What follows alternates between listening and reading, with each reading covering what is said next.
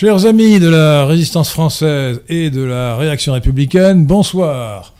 Nous sommes aujourd'hui donc le lundi 13 juin 2022, au lendemain du premier tour des élections législatives, pour cette foire aux questions de notre émission Quartier libre avec Henri Delesquin, Henri Delesquin, votre serviteur, et j'ai le plaisir et l'honneur de recevoir ou d'être aidé aujourd'hui par Victoire. Merci Victoire. Bonsoir. Le grand retour des Victoires. malheureusement, j'ai peur que ce grand retour ne soit pas très durable, puisqu'elle a l'intention de s'exiler vers des, régions plus chaudes que, Paris. Enfin bon, j'en dis trop là. Hein.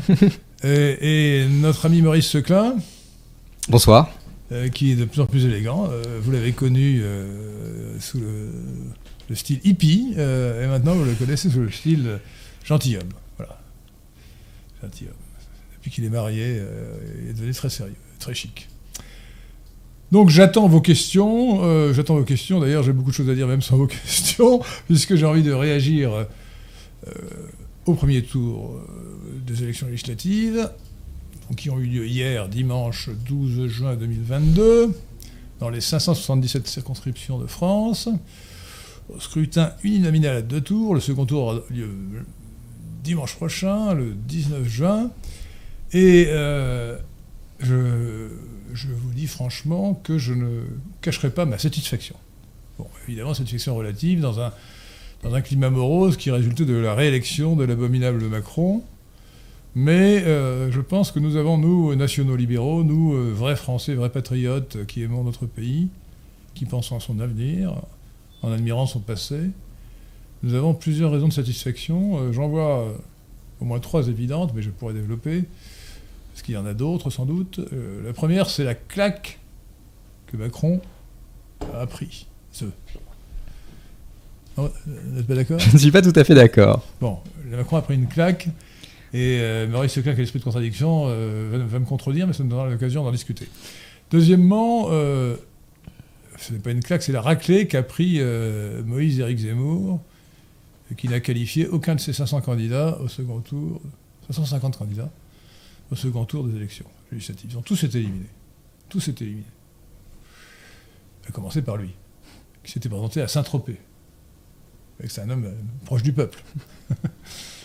et, et puis la troisième euh, raison d'être satisfait, c'est le bon résultat pour Marine Le Pen, le Rassemblement national de Marine Le Pen et Jordan Bardella, euh, que je surnomme en français Jourdain Bourdalou. Vous ne connaissez pas ce surnom, ne connaissez pas ce surnom, euh, Victoire Si, je l'avais déjà entendu. Alors je propose de l'appeler Jourdain Bourdalou parce que Jordan, c'est Jourdain, c'est le Jourdain, le fleuve Jourdain. Et, Bardella, euh, ça correspond euh, à Bourdalou, qui est le grand prédicateur que vous connaissez bien sûr, qui était le rival de Bossuet, aussi, aussi bon que lui à l'oral, peut-être moins bon à l'écrit. Et donc Jourdain Bourdalou, alias euh, Jordan Bardella, était vraiment très très bon aussi. Et, euh, donc je, fais des vœux pour que le RN, pour lequel j'ai appelé à voter avec mes amis euh, d'ici, du PNL et du CDH, du Parti national libéral et du Carrefour de l'horloge, ex-club de l'horloge, j'ai appelé à voter pour le RN aux deux tours de. Enfin, déjà au premier tour, bien sûr, qui a eu lieu, et ensuite, là où il y aura des candidats du RN, il faudra voter pour eux au second tour. Telle c'est la consigne de vote j'espère que vous n'allez pas me contredire. Non, mais je vais vous demander euh, pour qui je dois voter, moi qui. Euh, Alors allez-y. Moi qui, qui, vit dans, une circonscription où malheureusement il n'y a pas de candidat RN au, second tour. Qui, est, qui, est, candidat Il y a euh, un monsieur Haddad proche de Macron, Haddad avec un H, et un monsieur Spinner avec un S suivi d'un Z du Parti des Républicains. Euh, écoutez, Monsieur, Spinner qui nous a distribué des, tracts où il expliquait qu'il fallait voter pour lui parce qu'il avait fait condamner l'antisionisme au Conseil de Paris. Petite précision. Euh, la, règle est, simple tout en étant légèrement compliquée dans les détails. Euh, dans ma circonscription, qui est la deuxième des Yvelines, Versailles Sud, c'est très simple. Au second tour, il y a un duel entre un candidat NUPES et un candidat Ensemble. Ensemble, je vous rappelle, c'est le nouveau nom de, la formation de la coalition de Macron. Eh bien, c'est très simple, je vais pouvoir m'abstenir. Abstention. Donc, la consigne que je vous donne, si vous écoutez mes conseils et mes consignes, c'est de vous abstenir lorsqu'il y a un duel entre la, NUPES et, Ensemble. Alors je, j'ajoute tout de suite, je n'ai pas encore répondu à votre question, à votre cas particulier, euh, j'ajoute tout de suite qu'il peut y avoir des exceptions. Il peut y avoir des exceptions, il ne faut jamais voter pour Ensemble, mais je, pense que, par exemple, dans le Calvados, c'est bien cela, où se présente, euh, dans l'heure, où se présente euh, Elisabeth Bornstein, euh, qui est donc, comme vous le savez, le Premier ministre de la France. Eh bien, si j'étais là, en bouchant le nez, je voterais pour le candidat du PES pour battre Elisabeth Bornstein. Et je pense que lorsqu'il y a un duel, une NUPES ensemble, quelle que soit l'horreur que nous inspire légitimement la NUPES, la NUPS, euh, il faut dans certains cas particuliers voter pour son candidat pour éliminer un ministre euh, de euh, Macron, que ce soit Bornstein, que ce soit par exemple Véran, Darmanin, pour le principe, parce qu'il est sûr d'être élu. Bien sûr, Véran, bien sûr, le calamito Véran, qui était l'agent de la tyrannie à prétexte sanitaire. Donc, quelques exceptions. Donc, est-ce que êtes-vous d'accord si vous étiez électeur de la circonscription d'Elisabeth Bornstein, est-ce que vous voteriez au second tour contre elle, c'est-à-dire pour le candidat NUPES? Oui, sauf si après enquête, le candidat NUPES est particulièrement détestable. Mais... Non, même, même, même, dans même... Non, non, même, non, là c'est le Premier ministre de Macron. Il faut, il faut, oui. si vous voulez, donc là, c'est un cas où apparemment c'est ric-rac. Alors, mm. la claque que ce serait pour Macron que son Premier ministre soit battu. En plus, Elisabeth Bornstein n'est pas, n'est pas, euh, n'est pas une Française de sang. Ah bon? Son père s'appelait Joseph Bornstein, c'était un, un, juif de Pologne, je crois, hein, venu de Pologne, euh, qui a changé son nom en Born. Euh, donc, alors dans votre cas particulier, effectivement, alors Damien Abad est un, est un très très épouvantable. c'est euh, il était quand même président du groupe LR à l'Assemblée nationale et s'est rallié piteusement au, gouvernement, à Macron, pour entrer au gouvernement. Je passe sur ces accusations de viol qui m'ont l'air tout à fait euh, scandaleuses. Je, crois qu'on confond Abad et Haddad. Ah, je crois que vous parlez de Damien Abad. Euh, j'ai oublié le prénom de Haddad avec un H. H, A, D, D, D, A, D, ouais, d'accord. Ouais. et l'autre, c'est Benjamin Haddad. Ah, je ne connais pas du tout. Alors, lui, je ne sais pas du tout qui c'est. ensemble, écoutez, si l'autre si est un est un fanatique euh, de l'antiracisme, il ne faut pas voter pour lui. Donc il faut à ce moment-là s'abstenir. En principe, quand il y a un duel, il faut poser des règles générales avec des exceptions. Quand il y a un, duel LR contre ensemble, il faut normalement voter pour le candidat LR pour battre le candidat macroniste. il peut y avoir des exceptions comme celles que vous dites.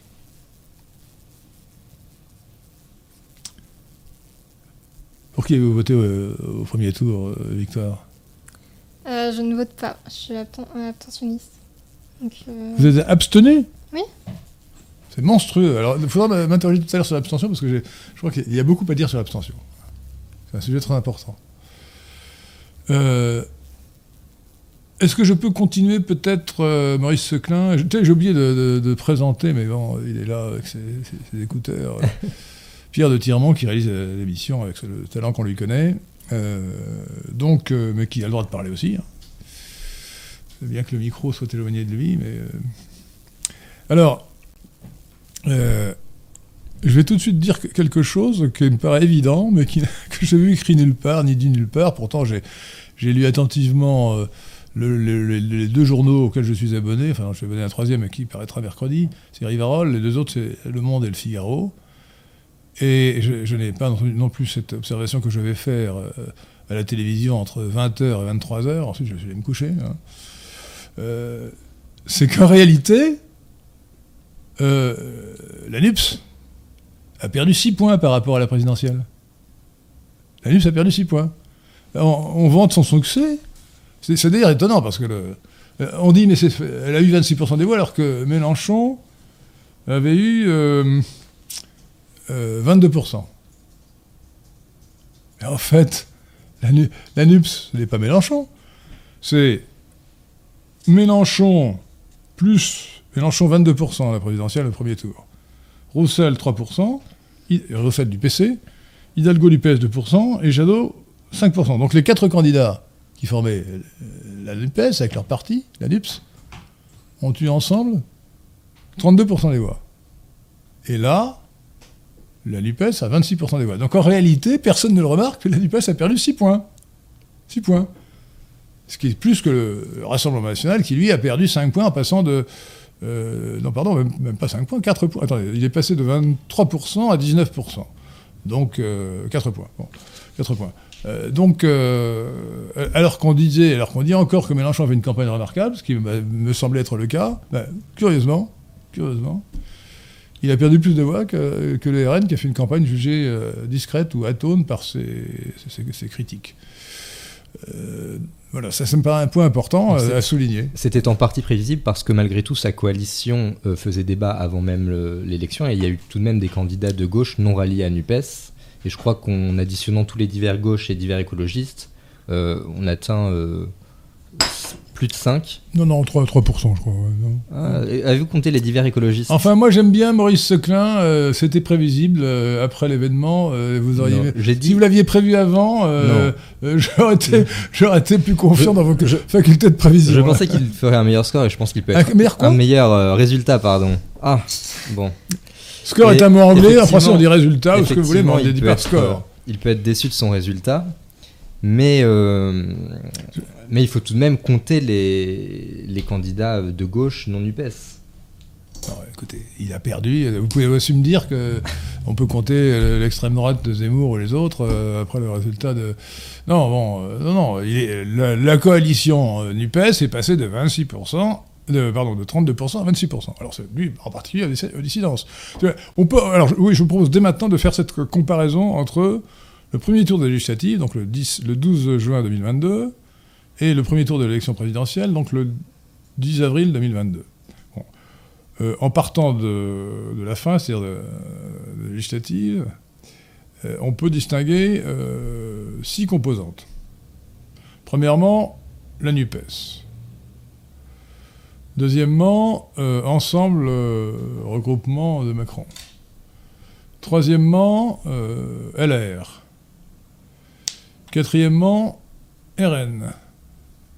Cinquièmement, euh, Zemmour Reconquête. Et sixièmement, tous les autres. Alors, donc on a la NUPES qui est passée, euh, qui regroupait quatre candidats, qui est passé donc de 32% à 26%. 6 points, points de, baisse. C'est impressionnant. Euh, Macron est passé de 28% à 26%, ce qui est inouï et inédit.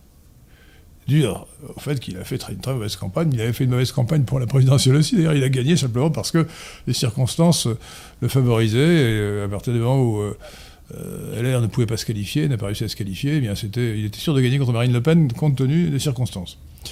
Donc il a perdu deux points, ce qui n'était jamais arrivé. On n'avait jamais vu, après une élection, le- la formation ou le regroupement du, euh, du président élu faire moins que lui au premier tour. C'est la première fois. Ça veut dire, euh, je, souligne, au passage, que très certainement, je suis prêt à prendre un, un pari à 10 contre 1, que Macron n'aura pas de majorité. Il n'aura pas de majorité. Quand on ne me parle pas de majorité relative, ça me paraît une, euh, expression abusive. C'est une expression consacrée mais abusive. On a la majorité ou la majorité. La majorité, c'est une majorité absolue, ou ça n'est pas une majorité.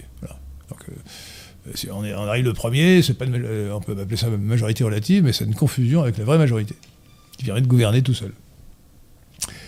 Euh, donc Macron a perdu deux points. Euh, je place tout de suite à RN, pour l'instant en escamotant LR.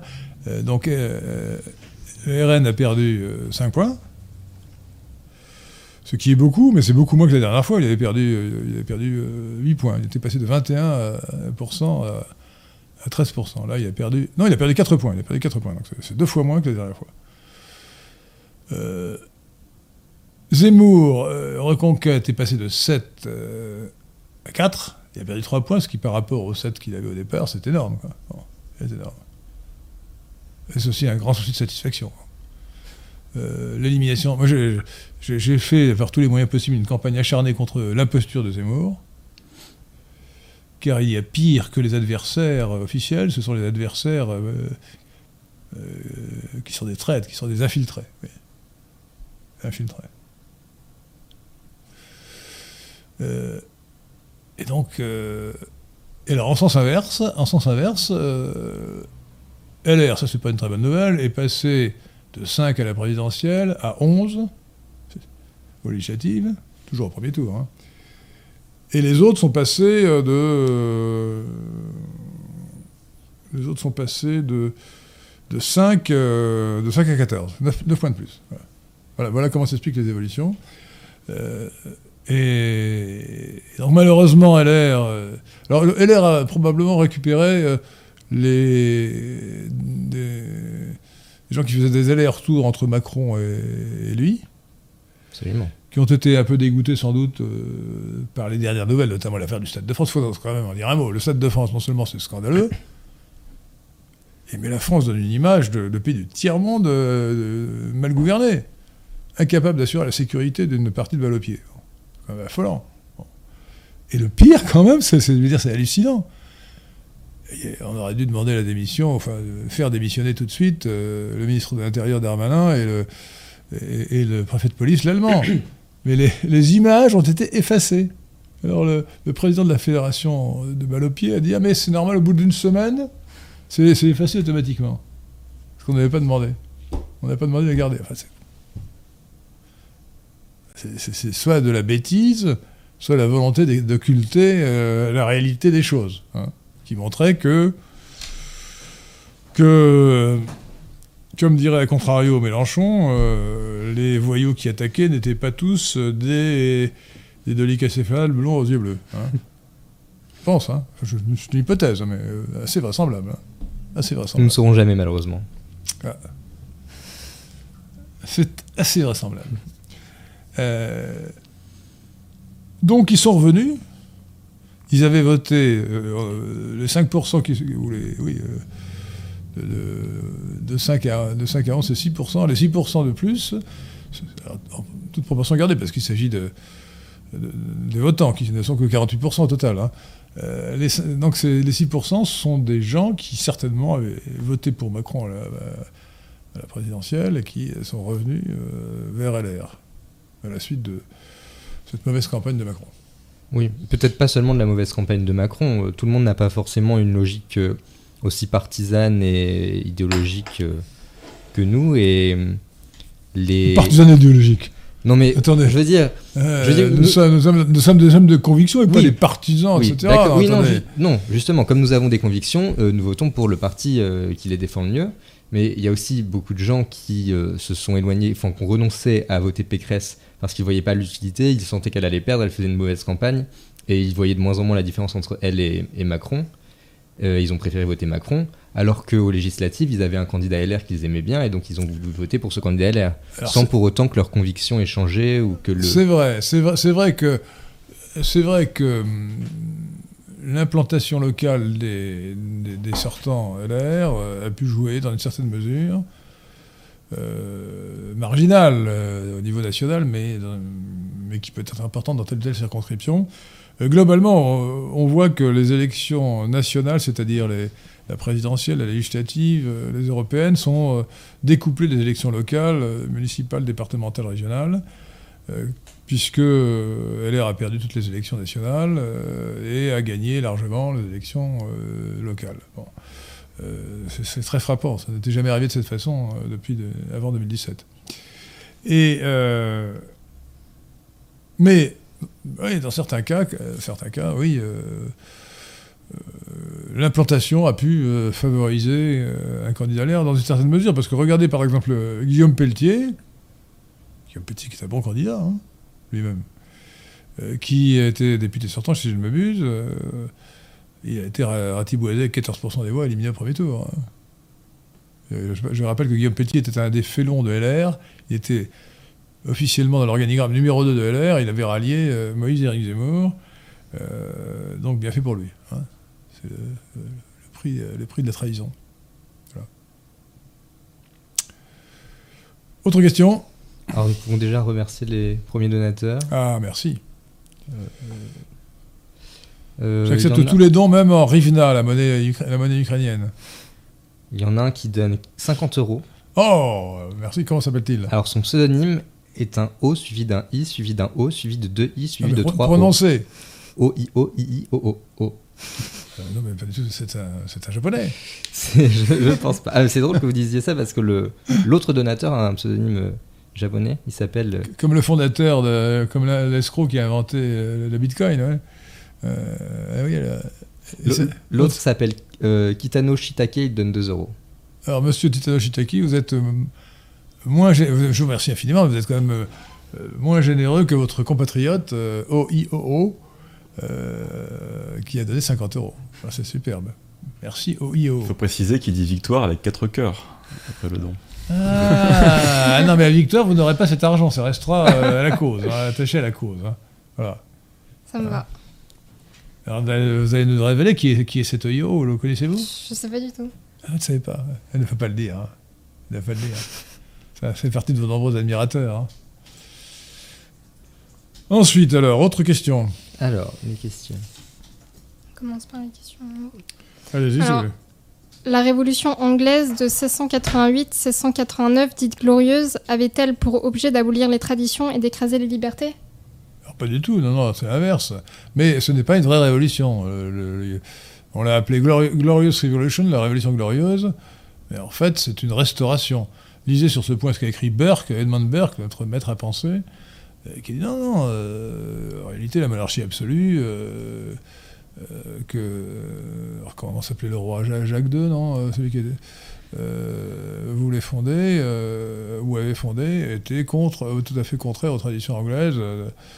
Euh, qui euh, soumettait le roi, ou en tout cas limitait les pouvoirs du roi par l'autorité du Parlement. Donc non, c'était une restauration des libertés traditionnelles, ce n'était pas une révolution. Au sens, à mon avis, euh, restreint où il faut l'employer. Je crois que il faut vraiment... le vocabulaire étant très important, il, ne faut prendre le terme de révolution dans son sens principal et éviter de, le, de lui donner de, la valeur euh, en l'employant dans un sens détourné, comme parler, je ne parlerai donc plus de révolution copernicienne, par exemple. Euh, la révolution, c'est euh, un mouvement politique qui veut détruire euh, les traditions et les libertés. Donc c'est une chose abominable. Donc la révolution anglaise de 1700. Alors je crois que, en revanche, enfin, je suis même sûr que la révolution précédente, elle, était une vraie révolution. C'est, si je ne m'abuse, 1649, non Par là, la révolution de Cromwell. hein, Ça, c'était une vraie révolution. Épouvantable. Avec un régicide. Avec accessoirement un régicide. ouais. Donc non. Alors j'ai une question que m'a posée quelqu'un pour vous, euh, avant l'émission. Euh, il demandait si la colonisation française euh, aurait pu laisser un, un héritage plus pérenne, notamment dans les pays musulmans, si une plus grande place avait été accordée à la mission catholique. Ça, c'est une vaste question. Euh, il est très difficile de convertir les musulmans. Euh, ça n'a guère été fait de- dans aucun pays, en réalité. hein. Les, les hindous essayent péniblement de convertir leurs leur 15% de musulmans euh, dans l'Union indienne. Euh, Je ne suis pas sûr qu'ils aient beaucoup de succès. Notamment parce que la charia, la loi islamique, condamne à mort celui qui. l'apostat, celui qui, qui a- le musulman qui abandonne l'islam est condamné à mort. C'est quand même assez dissuasif. hein. Alors je, je connais quand même quelques, quelques conversions, quelques, quelques conversions que je ne citerai pas, mais en, théorie c'est dangereux. Euh, et donc, euh, et puis alors, oui, euh, on aurait pu dire après tout que quand on a conquis l'Afrique du Nord, quand la France a conquis l'Afrique du Nord à partir de 1830, la prise d'Alger, euh, il fallait évangéliser les musulmans. Mais il fallait le faire à ce moment-là manu militari, hein. plutôt comme, comme Charlemagne avec les Saxons que comme euh, Charles de Foucault avec les Touaregs, hein. Euh, comme Saint Charles de Foucault, puisqu'il a été heureusement canonisé. Euh, donc euh, il aurait fallu le faire, peut-être, oui, c'était, il aurait fallu rechristianiser l'Afrique du Nord, qui, je vous rappelle, avait été chrétienne. Et pour une raison que j'ignore, euh, j'avoue que j'aimerais, j'aimerais, approfondir le sujet parce que c'est quand même très frappant de voir qu'au au Proche-Orient, les chrétiens n'ont pas été éliminés, euh, ils le sont progressivement, mais enfin, euh, ça fait quand même 1600 ans qu'il y a des chrétiens au Proche-Orient. hein, euh, Donc une partie est passée à l'islam, aujourd'hui la majorité, mais il reste des minorités importantes. Et les- il paraît que les Coptes, d'ailleurs, sont une minorité de plus en plus importante parce qu'ils font plus d'enfants que les, que les musulmans en, en Égypte. Ah oui Euh, c'est ce que m'a assuré le- l'excellent Benjamin Blanchard, président de euh, directeur général pardon, de SOS Chrétien d'Orient. Donc, donc, si je reviens au sujet, l'Afrique du Nord avait été chrétienne et elle nous avait donné Saint Augustin, le plus grand des pères de l'Église, l'immense Saint Augustin. Qui n'était qu'à moitié berbère, je crois. Ah bon? Je crois qu'il était complè- complètement berbère. Je crois qu'il était à moitié romain. Ah bon? Ça, je- Bon, écoutez, je... Bon, moi, je le prenais pour un berbère, donc je pensais que sa langue maternelle était le Tolemazir, mais en tout cas, ce qui est sûr, c'est qu'il parlait latin, mais pas grec. Euh, voilà. Oui. Mais je suis en train de lire, le- en français, en traduction française, le De Trinitate. Et le- Parce que j'ai prévu de faire euh, un article sur la Sainte Trinité. Donc je lis la référence absolue qui est Saint, Saint-Augustin. Saint-Augustin, euh, voilà. Donc, donc oui, il aurait fallu, il fallu convertir au christianisme, c'était sans doute euh, difficile à faire. Il aurait fallu employer des méthodes extrêmement brutales, en tout cas extrêmement contraignantes, hein, qui n'étaient peut-être pas empreintes d'une très grande charité chrétienne. Et ça aurait été peut-être un juste retour de celle qu'avaient employées les musulmans pour euh, islamiser euh, l'Afrique du Nord. hein. Euh, malgré la résistance de la Caïna, de la, Taïna, c'est-à-dire la, reine berbère, ça devait être au, donc au 7e siècle, après Jésus-Christ. Et, de toute façon, à partir de 1870, euh, pardon, 1871, euh, ce n'était plus possible. D'abord parce qu'il y avait le décret Crémieux, alors là, qui donnait la nationalité française aux juifs mais pas aux musulmans. C'était vraiment euh, une provocation. Euh, ce qui a permis à Zemmour de se dire français. Euh, Et ensuite, parce que c'était des francs-maçons essentiellement qui dirigeaient la France après 1871, peut-être pas immédiatement après, mais en tout cas après le départ de MacMahon, et que les francs-maçons n'avaient aucune envie d'évangéliser les musulmans. Ils, ils étaient plutôt anti-chrétiens, vous voyez. Euh, anti-cléricaux, même anti-chrétiens. Donc c'est une occasion ratée, qu'il aurait fallu, il aurait fallu que ce fût la Restauration, après 1830, qui, euh, décida euh, cette opération. Une, opération historique, hein, qui n'aurait pas empêché d'ailleurs l'Afrique du Nord de se séparer de la France, mais qui aurait, christianisé l'Afrique du Nord. Ça aurait été pour le salut des âmes et le progrès de la civilisation une grande chose. Mais bon, c'est une uchronie qu'on pourrait écrire. Encore une. Soit je, soit celle-là, je vous laisse le soin de l'écrire. hein. D'accord. Moi, je ne l'écrirai pas. Hein Victor, savez-vous ce que c'est qu'une uchronie? Oui. Très bien. Et Victor, c'est tout, en fait. J'essaie de la coller, mais c'est tout. Euh, question de Michel euh, Fritsch. Lorsque vous étiez lycéen, aviez-vous participé au concours général de mathématiques? Non, je n'ai pas participé à un concours. J'étais à, j'étais à Dakar à l'époque. hein. Et puis j'étais à Dakar, c'est- honnêtement, je, ne peux pas être modeste, mais j'étais premier de la classe sans travailler. Donc euh, je n'avais pas vraiment envie de, travailler trop. euh, Mais, euh, mais j'ai- j'aimais déjà beaucoup les mathématiques. J'aimais déjà beaucoup les mathématiques. Et puis d'autre part, d'autre part, j'avais un autre problème que j'ai déjà eu pour les concours, c'est que j'avais des migraines, et- des migraines et des épouvantables à l'époque et que si c'est une épreuve de 4 heures ou de 6 heures, il vaut mieux ne pas avoir de migraines pendant l'épreuve de maths. hein. Ça, c'est quand même très embêtant.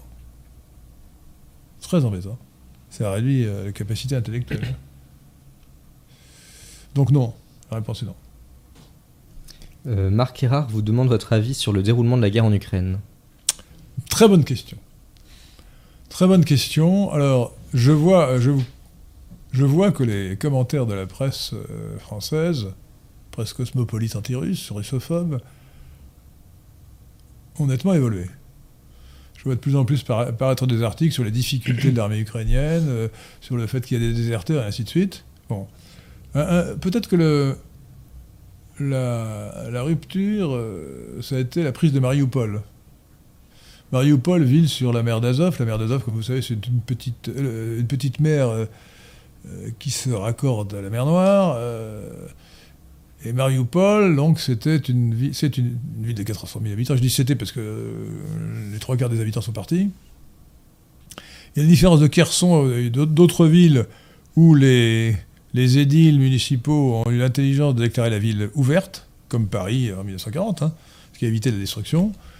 Euh, les euh, défenseurs de Mariupol présentés comme des héros se sont battus très courageusement, il faut reconnaître, hein, euh, en refusant de se rendre et en se battant contre les Russes. Alors, ça n'a pas duré très longtemps quand même. hein. L'invasion de l'Ukraine par la Russie a commencé le 24 février 2022 et euh, Mariupol a été conquise euh, presque complètement le 21 avril. Elle a été déclarée libérée par les Russes. Les Russes ont déclaré qu'ils avaient libéré Mariupol le 21 avril 2022. Euh, donc ça fait euh, mars avril, ça fait deux mois. Alors euh, sur instruction de, Vladimir Poutine, l'armée russe n'a pas n'a pas tenté de, de conquérir les, les 2500 soldats, essentiellement d'ailleurs des gens de- du régiment Azov, qui étaient euh, enterrés dans les catacombes de, l'usine Avostal, la grande usine sidé- sidérurgique qui faisait des, je sais pas, 300 hectares, énorme. Euh, parce que ça aurait été des combats corps à corps qui auraient fait des, centaines de morts du côté russe comme du côté ukrainien. Et ils ont, donc les Russes ont fait le siège et ça a mis un mois. Et quand euh, les, gens du, régiment Azov euh, n'avaient plus à manger ni à boire, euh, en tout cas plus à manger, ils se sont rendus. Et d'ailleurs, apparemment, euh, les, séparatistes du Donbass, donc les pro-russes, euh, vont les juger pour, euh, pour leurs crimes, sachant que ça n'est pas encore fait, je crois, mais on a demandé en Russie de déclarer le bataillon Azov comme organisation terroriste. Et la peine de mort, bizarrement, n'existe pas en Russie, euh, ce qui est une erreur, évidemment. euh, Poutine a encore des progrès à faire pour ne pas être complètement euh, un candole. mais elle existe, la peine de mort existe dans la République séparatiste de Donbass, de Donetsk. Donc, il est possible que certains de ces, gens soient toxiques. Au, pas- au passage, je voudrais quand même rappeler, vous l'avez tous en tête, que l'un des arguments Vladimir Poutine pour lancer l'invasion de l'Ukraine, c'était la dénazification. C'est évidemment grandiloquent. Le but est, d'assimiler, euh, toute proportion gardée, la guerre appelée opération spéciale, opération militaire spéciale, de 2022 avec la Grande Guerre patriotique de 1940-1945 contre l'Allemagne. Alors, c'est très excessif. Euh, Zelensky euh, n'est pas, pas hitlérien, il est juif et complètement cosmopolite. Pas demi-cosmopolite, mais complètement cosmopolite. Mais il est quand même vrai que l'Ukraine est le seul pays, le seul pays au monde où une présence très forte de force euh, très forte de formation euh, ouvertement ou clandestinement pro-hitlérienne, néo-hitlérienne. C'est d'abord le parti Svoboda, Liberté, euh, c'est la formation, euh, le, groupe euh, secteur droit, et c'est le bataillon Azov, le bataillon Azov qui est devenu régiment Azov, qui se, réclame à peine secrètement de, la division SS das Reich, paraît-il, euh, en imitant ces emblèmes, euh, et qui sont donc, des, néo-hitlériens très clairement. d'autant plus que le héros national maintenant de, l'Ukraine n'est plus, enfin de l'Ukraine officielle, n'est plus Taras Bulba, le, le cosaque qui s'était battu contre les Polonais, mais Stepan Bandera. Et qui est Stepan Bandera?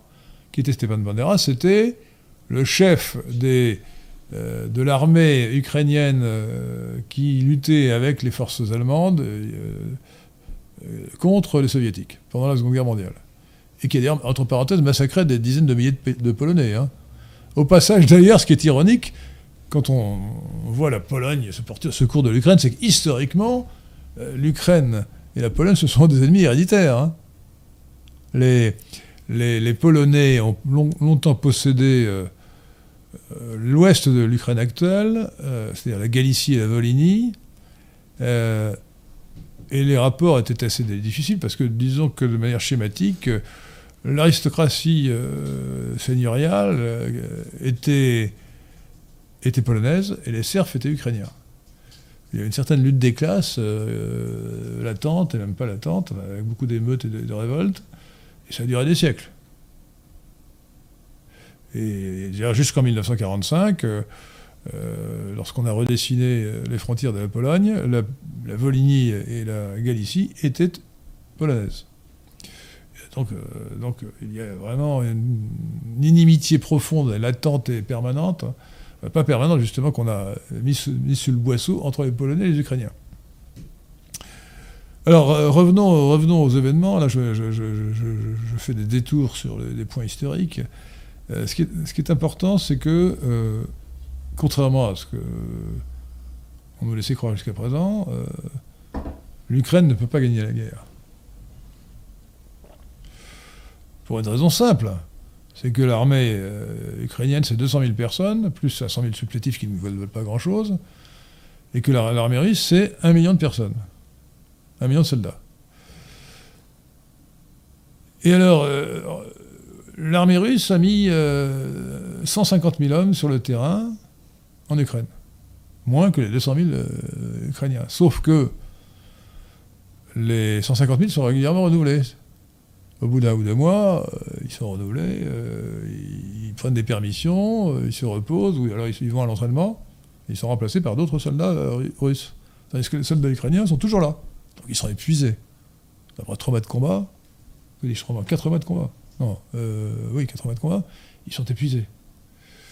Euh, alors on nous dit, on nous laissait à croire que les armes euh, qui sont fournies par l'Occident et par les, États-Unis en particulier allaient changer la donne. Je ne crois pas que ce soit le cas pour plusieurs raisons. D'abord parce que il faut que les armes arrivent aux combattants. Première raison. Or, euh, évidemment, la Russie euh, détruit les chemins de fer, euh, les routes, les ponts, et donc il est très difficile de faire venir les armes de l'ouest de l'Ukraine, donc de Pologne ou de, Slovaquie, jusqu'aux combattants du Donbass. La deuxième chose, c'est qu'il faut que les soldats so- soient formés. On leur fournit des armes très techniques, de haute précision, et donc elles sont difficiles à utiliser pour des gens qui ne sont pas formés. Et le fait est, c'est ce que reconnaît la presse française, malgré sa russophobie, euh, c'est que euh, les soldats du Donbass n'ont pas d'armes. J'ai lu un article du Figaro euh, où le, journaliste était allé voir les soldats du Donbass qui étaient sur le front qui disaient « Nous n'avons que des, des Kalachnikovs contre les chars russes ». Donc je ne vois pas comment la victoire pourrait échapper à la Russie. Alors on dit euh, ils n'ont pas eu euh, la victoire en trois jours qu'ils espéraient. Alors, il est possible, même je crois vraisemblable, que la Russie a espéré que la guerre se terminerait beaucoup plus tôt. D'abord qu'elle n'aurait pas lieu.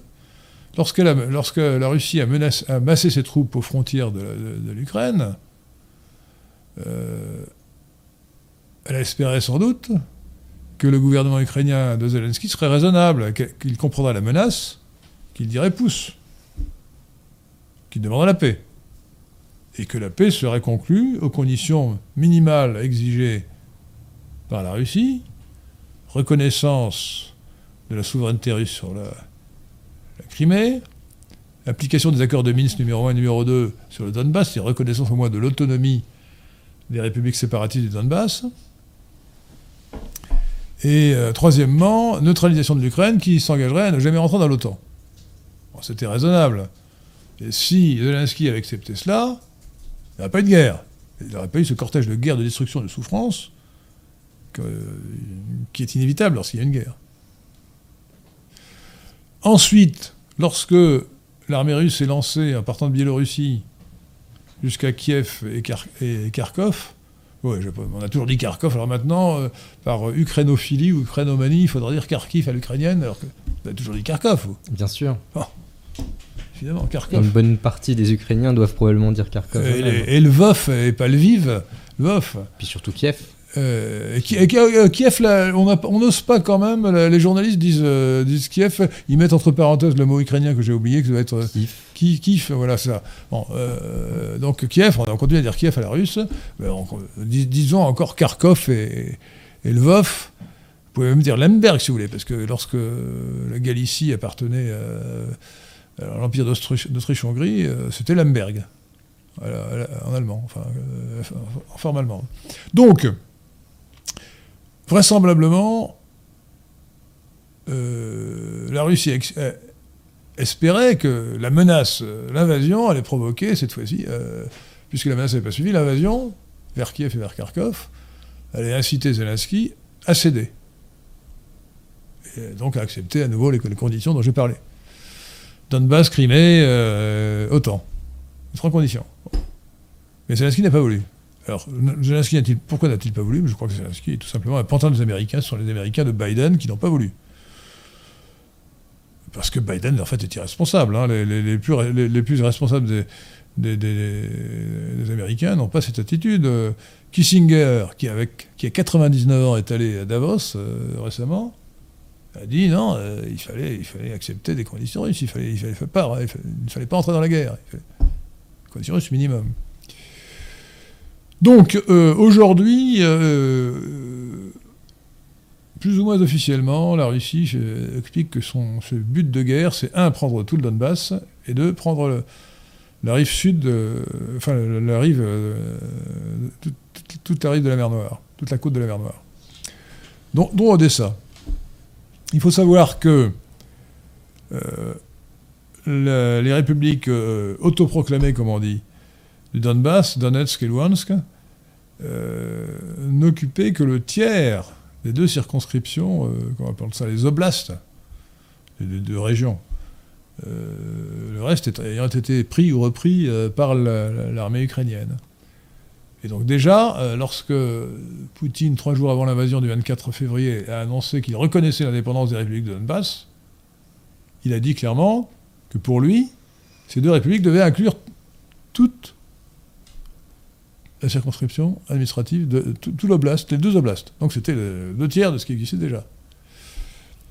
Euh, il est clair aussi que la Russie ne va pas. Alors la Russie va prendre le Donbass, ça me paraît clair, elle le grignote, euh, voilà. euh, euh, déjà, la ville de, comment dit-on, j'ai du mal à, dire les, mots ukrainiens, Sievierodonetsk, a déjà quasiment été reprise, je crois. Voilà, il reste peut-être quelques résistances.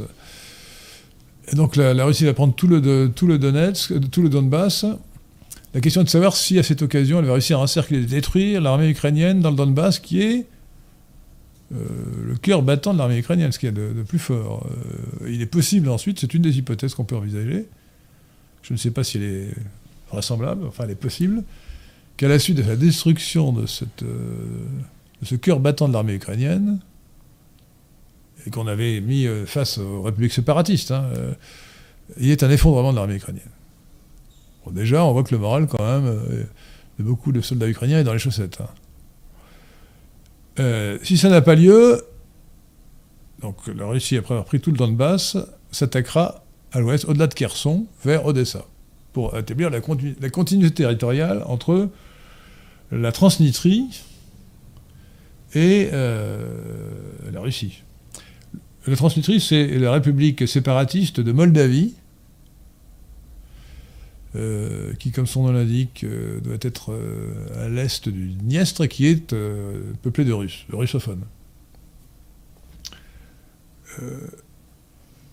Tout le sud de l'Ukraine, d'ailleurs, était ce qu'on appelait autrefois l'époque de Catherine, l'impératrice Catherine II, qui la libérait de l'Empire ottoman, la Nouvelle-Russie, Novo- Novorossia, la Nouvelle-Russie. Donc, euh, il est clair, d'ailleurs, c'est ce que disent déjà les édiles, l'administration euh, russe euh, de Kherson, que toutes ces, tout- tout- toutes ces, toutes ces oblasts, toutes ces régions vont être rattachées à la Russie. Alors, ensuite, que va-t-il se passer? Moi, ma crainte, parce que je souhaite une victoire complète de la Russie, et je peux expliquer pourquoi aux auditeurs de Radio Athéna, que je crains que la Russie s'arrête là. Et qu'à ce moment-là, euh, elle accepte euh, une Ukraine croupion qui, euh, qui lui échapperait et qui irait dans l'OTAN et dans l'Union européenne. À mon avis, elle aurait tort, d'accepter cela. Je pense que elle devrait avoir l'ambition de conquérir toute l'Ukraine. Non pas pour annexer le reste de l'Ukraine, en dehors de la, de la Novorussia, la Nouvelle-Russie et du Donbass, mais pour que cet État euh, soit neutralisé, qu'il euh, y ait un gouvernement qui ne soit peut-être pas un gouvernement fantasme, enfin, qu'il soit un gouvernement pro-russe, et qui euh, n'entre jamais dans l'OTAN ni dans l'Union européenne, et qui rentre, comme la Biélorussie, dans le système économique et politique du monde russe, ce qui est parfaitement légitime. Évidemment, je ne suis pas dans la tête de- de Vladimir Poutine, qui d'ailleurs ne me demande pas mon avis, euh, mais euh, je vois quand même avec satisfaction qu'il y a euh, une extrême poussée de nationalisme en Russie. Vraiment, les voix dissidentes ont été étouffées. D'ailleurs, c'est considéré comme la trahison hein, de, soutenir Zelensky et, le gouvernement ukrainien. Et le patriotisme russe est chauffé à blanc. Et donc, euh, si Poutine s'arrêtait en chemin, il décevrait gravement, euh, gravement euh, le peuple russe. hein. Donc, j'espère qu'il ne s'arrêtera pas en chemin. Donc, moi, je vois deux scénarios. Le mauvais, qui est pour moi, où la Russie s'arrêterait après avoir libéré, là j'emploie un terme de, de propagande russe, en tout cas conquis le sud de l'Ukraine après le Donbass. Et, euh, le le bon scénario, le scénario maximal, où elle conquerrait l'ensemble de l'Ukraine, ce qui prendra quand même quelques mois. hein. Parce qu'il faudra, après avoir cerné euh, Kharkov et surtout Kiev, il faudra faire tomber Kharkov et Kiev. Et euh, Lvov, ça va être plus difficile, parce que plus on va vers l'ouest, plus les gens sont anti-russes, et moins ils parlent russe, et plus ils parlent, ils parlent ukrainien. hein. Donc c'est vrai que la conquête de, de la Galicie et de la Volhynie, l'ouest de l'Ukraine, euh, autour de Lvov, Lviv en ukrainien, va être difficile, mais je pense qu'elle est nécessaire pour éviter, euh, pour, pour- pour éviter la constitution d'un État euh, afféodé à l'OTAN et à l'Union européenne, c'est-à-dire aux États-Unis. Voilà, voilà les deux scénarios que je vois, que je vois vraisemblables, et je prie le ciel. Alors pourquoi est-ce que c'est important pour nous? Parce que, oui, il ne faut, pas- faut pas se tromper. euh, il y a des faux semblants ou des, des erreurs d'in- d'interprétation. Lorsque la Russie dit qu'elle combat les, les nationalismes, je connais même des, braves nationalistes français qui s'imaginent que le nationalisme ukrainien doit être soutenu. On se demande pourquoi ils soutiennent plus le nationalisme ukrainien que le nationalisme, russe. hein. À moins qu'ils aient des sympathies pour le bataillon ou le régiment Azov à cause de ses accointances néo-hitlériennes. C'est qui est coupable parce que euh, Hitler voulait un empire et non pas une nation. Reich- Le Reich c'était l'empire euh, où la France aurait disparu. Donc euh, euh, le nationalisme ukrainien existe, mais la vraie nation ukrainienne, ce n'est que la moitié de l'Ukraine. L'Ukraine est un, État tout récent, il n'y a jamais eu d'Ukraine avant, avant 1917. Euh, alors, euh, Poutine dit que c'est une invention de Lénine, plus ou moins, parce qu'il y a eu aussi un, euh, il y a eu un peu avant un État ukrainien qui n'était pas une invention de Lénine et qui euh, avait forgé une histoire, euh, totalement fantomatique de l'Ukraine, comme si elle avait existé indépendamment de la Russie. Alors je vous rappelle, chers auditeurs de Radio Tsa, c'est un point essentiel, c'est que la Russie a commencé à Kiev euh, par la conversion du, prince ou du roi, ou de oui, qui n'était pas encore empereur de Kiev, qui s'appelait Vladimir, je crois que c'était en 987, convertant- conversion au christianisme, d'obédience euh, byzantine, hein, euh, c'était avant le grand schisme, hein, 2054. Et, et que ce- cette Russie originelle a été détruite euh, par l'invasion mongo- mongole vers 1000 1250, et qu'ensuite l'ethnie russe originelle s'est divisée, c'est comme ça que se forment les ethnies, c'est par division, en trois, en trois ethnies nouvelles.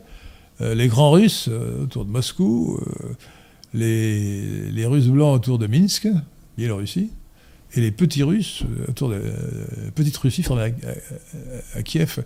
En réalité, euh, de même qu'on dit euh, Biélorussie, euh, on devrait dire Malorussie au lieu d'Ukraine. Le terme d'Ukraine qui veut dire frontière marche, marche extérieure de la Russie, euh, montre bien d'ailleurs que l'Ukraine n'existe pas réellement. Euh, et donc, l'ethnie ukrainienne ainsi formée euh, n'occupe euh, ou n'est majoritaire que dans un peu plus de la moitié de, l'Ukraine actuelle. Et ce qui a déclenché et légitimé l'intervention russe, à mon avis, c'est tout simplement le fait que les Ukrainiens sont des fanatiques, enfin les Ukrainiens, les nationalistes ukrainiens, sont des fanatiques qui se sont mis à, persécuter et à brimer les russophones, c'est-à-dire les, Ukrainiens de nationalité et d'ethnie russe. Voilà sur l'Ukraine. Euh, une question de Lilith euh, Ben Gluck. Pensez-vous que ce conflit. Lilith Ben Gluck. Ben Gluck, je sais Benluc Euh, Pensez-vous que ce conflit aura de graves conséquences sur le trafic d'armes en Europe de l'Ouest, notamment dans les filières terroristes?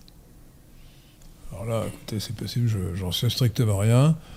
Je ne pense pas que ce soit très probable, parce que quand même, le le- il n'y a pas de trafic d'armes. La livraison d'armes, les pays de l'OTAN ne sont pas complètement euh, aberrants. hein, et donc la livraison d'armes va être certainement euh, très maîtrisée. Et pour l'instant, euh, l'armée ukrainienne euh, est bien organisée. hein. Donc, euh, s'il n'y a pas d'effondrement de l'armée ukrainienne, euh, d'effondrement de l'Ukraine, euh, il n'y aura pas de, risque de, euh, de diversion ou de, détournement des armes. Mais évidemment, euh, on ne sait pas ce qui peut se passer si l'armée ukrainienne s'effondre. Donc ce n'est pas exclu. Voilà. Enfin, je ne suis pas prophète. hein. Je le regrette d'ailleurs. Euh, Sylvain Gauthier donne 20 dollars australiens. Très bien. Euh, il dit bonjour. que- Merci. Que pensez-vous de Julius Evola et de l'école traditionnaliste? Vous semblez partager certains de ses éléments de langage, mais lui était très critique envers le christianisme. Merci pour votre excellente émission. Alors, euh, bah, j'admire, j'admire les, les- les- les traditionalistes. euh, Joseph de Maistre, euh, Julius Evola, René Guénon, un peu moins René Guénon, qui était un franc-maçon qui, s'est converti à l'islam. hein. Euh, C'était des grands esprits, euh, notamment Julius Evola, mais et d'ailleurs de grands écrivains. Je, considère, je considère, c'est à mon avis un fait, que les trois plus grands écrivains de, langue française, au moins pour la prose, en dehors de la, poésie, sont Jean-Jacques Rousseau, Joseph de Maistre et François-René de Chateaubriand. Euh, lisez lisez euh, les, soirées de Saint-Pétersbourg de Joseph de Maistre, c'est un chef-d'œuvre. Chef-d'œuvre. Ne pas confondre avec Xavier de Maistre, son frère, qui a écrit un excellent voyage, autour de ma chambre, qui n'est pas euh, qui est remarquable. Mais Joseph de Maistre, c'est vraiment c'est- fabuleux.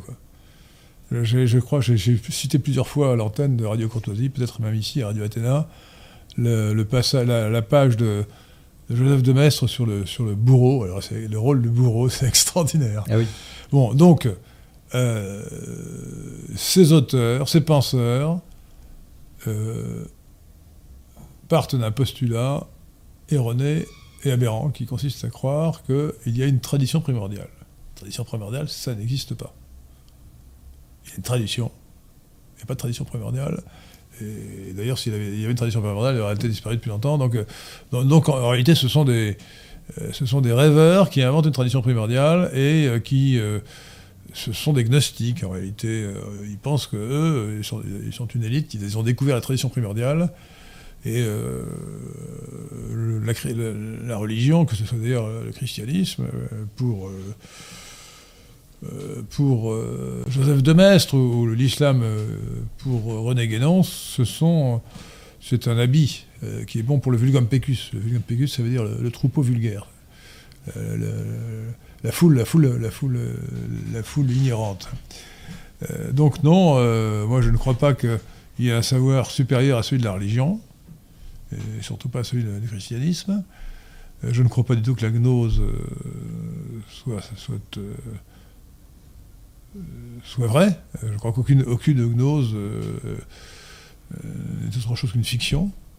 Et donc je pense que quelle que soit leur, analyse critique, souvent remarquable, du monde moderne, de son matérialisme, euh, leur théorie, euh, le fond de leur théorie est aberrant. Voilà. Et alors, il faut se réclamer de la vraie tradition, qui pour nous est la tradition chrétienne et la tradition indo-européenne avant, et d'ailleurs c'est bien pour cela que je, travaille pour développer euh, ce que j'ai déjà dit euh, à propos de Zoroastre, des, or- des origines zoroastriennes du christianisme, que je vais compléter euh, en octobre par une conférence qui sera suivie d'un livre sur le thème Les origines indo-européennes du christianisme. Je montrerai que le dogme, la morale et la philosophie du, christi- du christianisme euh, dérive en grande partie euh, des Iraniens, euh, des Indo-Arias, euh, des Grecs qui étaient tous des Indo-Européens, et que le christianisme n'a pris euh, dans l'Ancien Testament ou dans l'Ancien judaïsme que ce qui venait justement de ces trois sources indo-européennes, euh, le zoroastrisme, le bouddhisme et l'hellénisme. Et je n'appellerai pas ça une révolution copernicienne, mais disons une révision copernicienne de l'histoire des religions. Pour ne pas euh, valoriser l'expression révolution. Il va aussi falloir changer les manuels d'astronomie euh, pour parler de la période de. Non, alors à de ce moment-là, la révolution dans, dans la- l'acception de euh, originelle n'est pas discutable. C'est simplement dans le sens politique où il y aurait une révolution qui serait positive. non. Un bouleversement qui détruit les traditions et les libertés n'est jamais positif. Et sinon, ce n'est pas une révolution. C'est un peu le même mot pour deux, deux choses complètement différentes.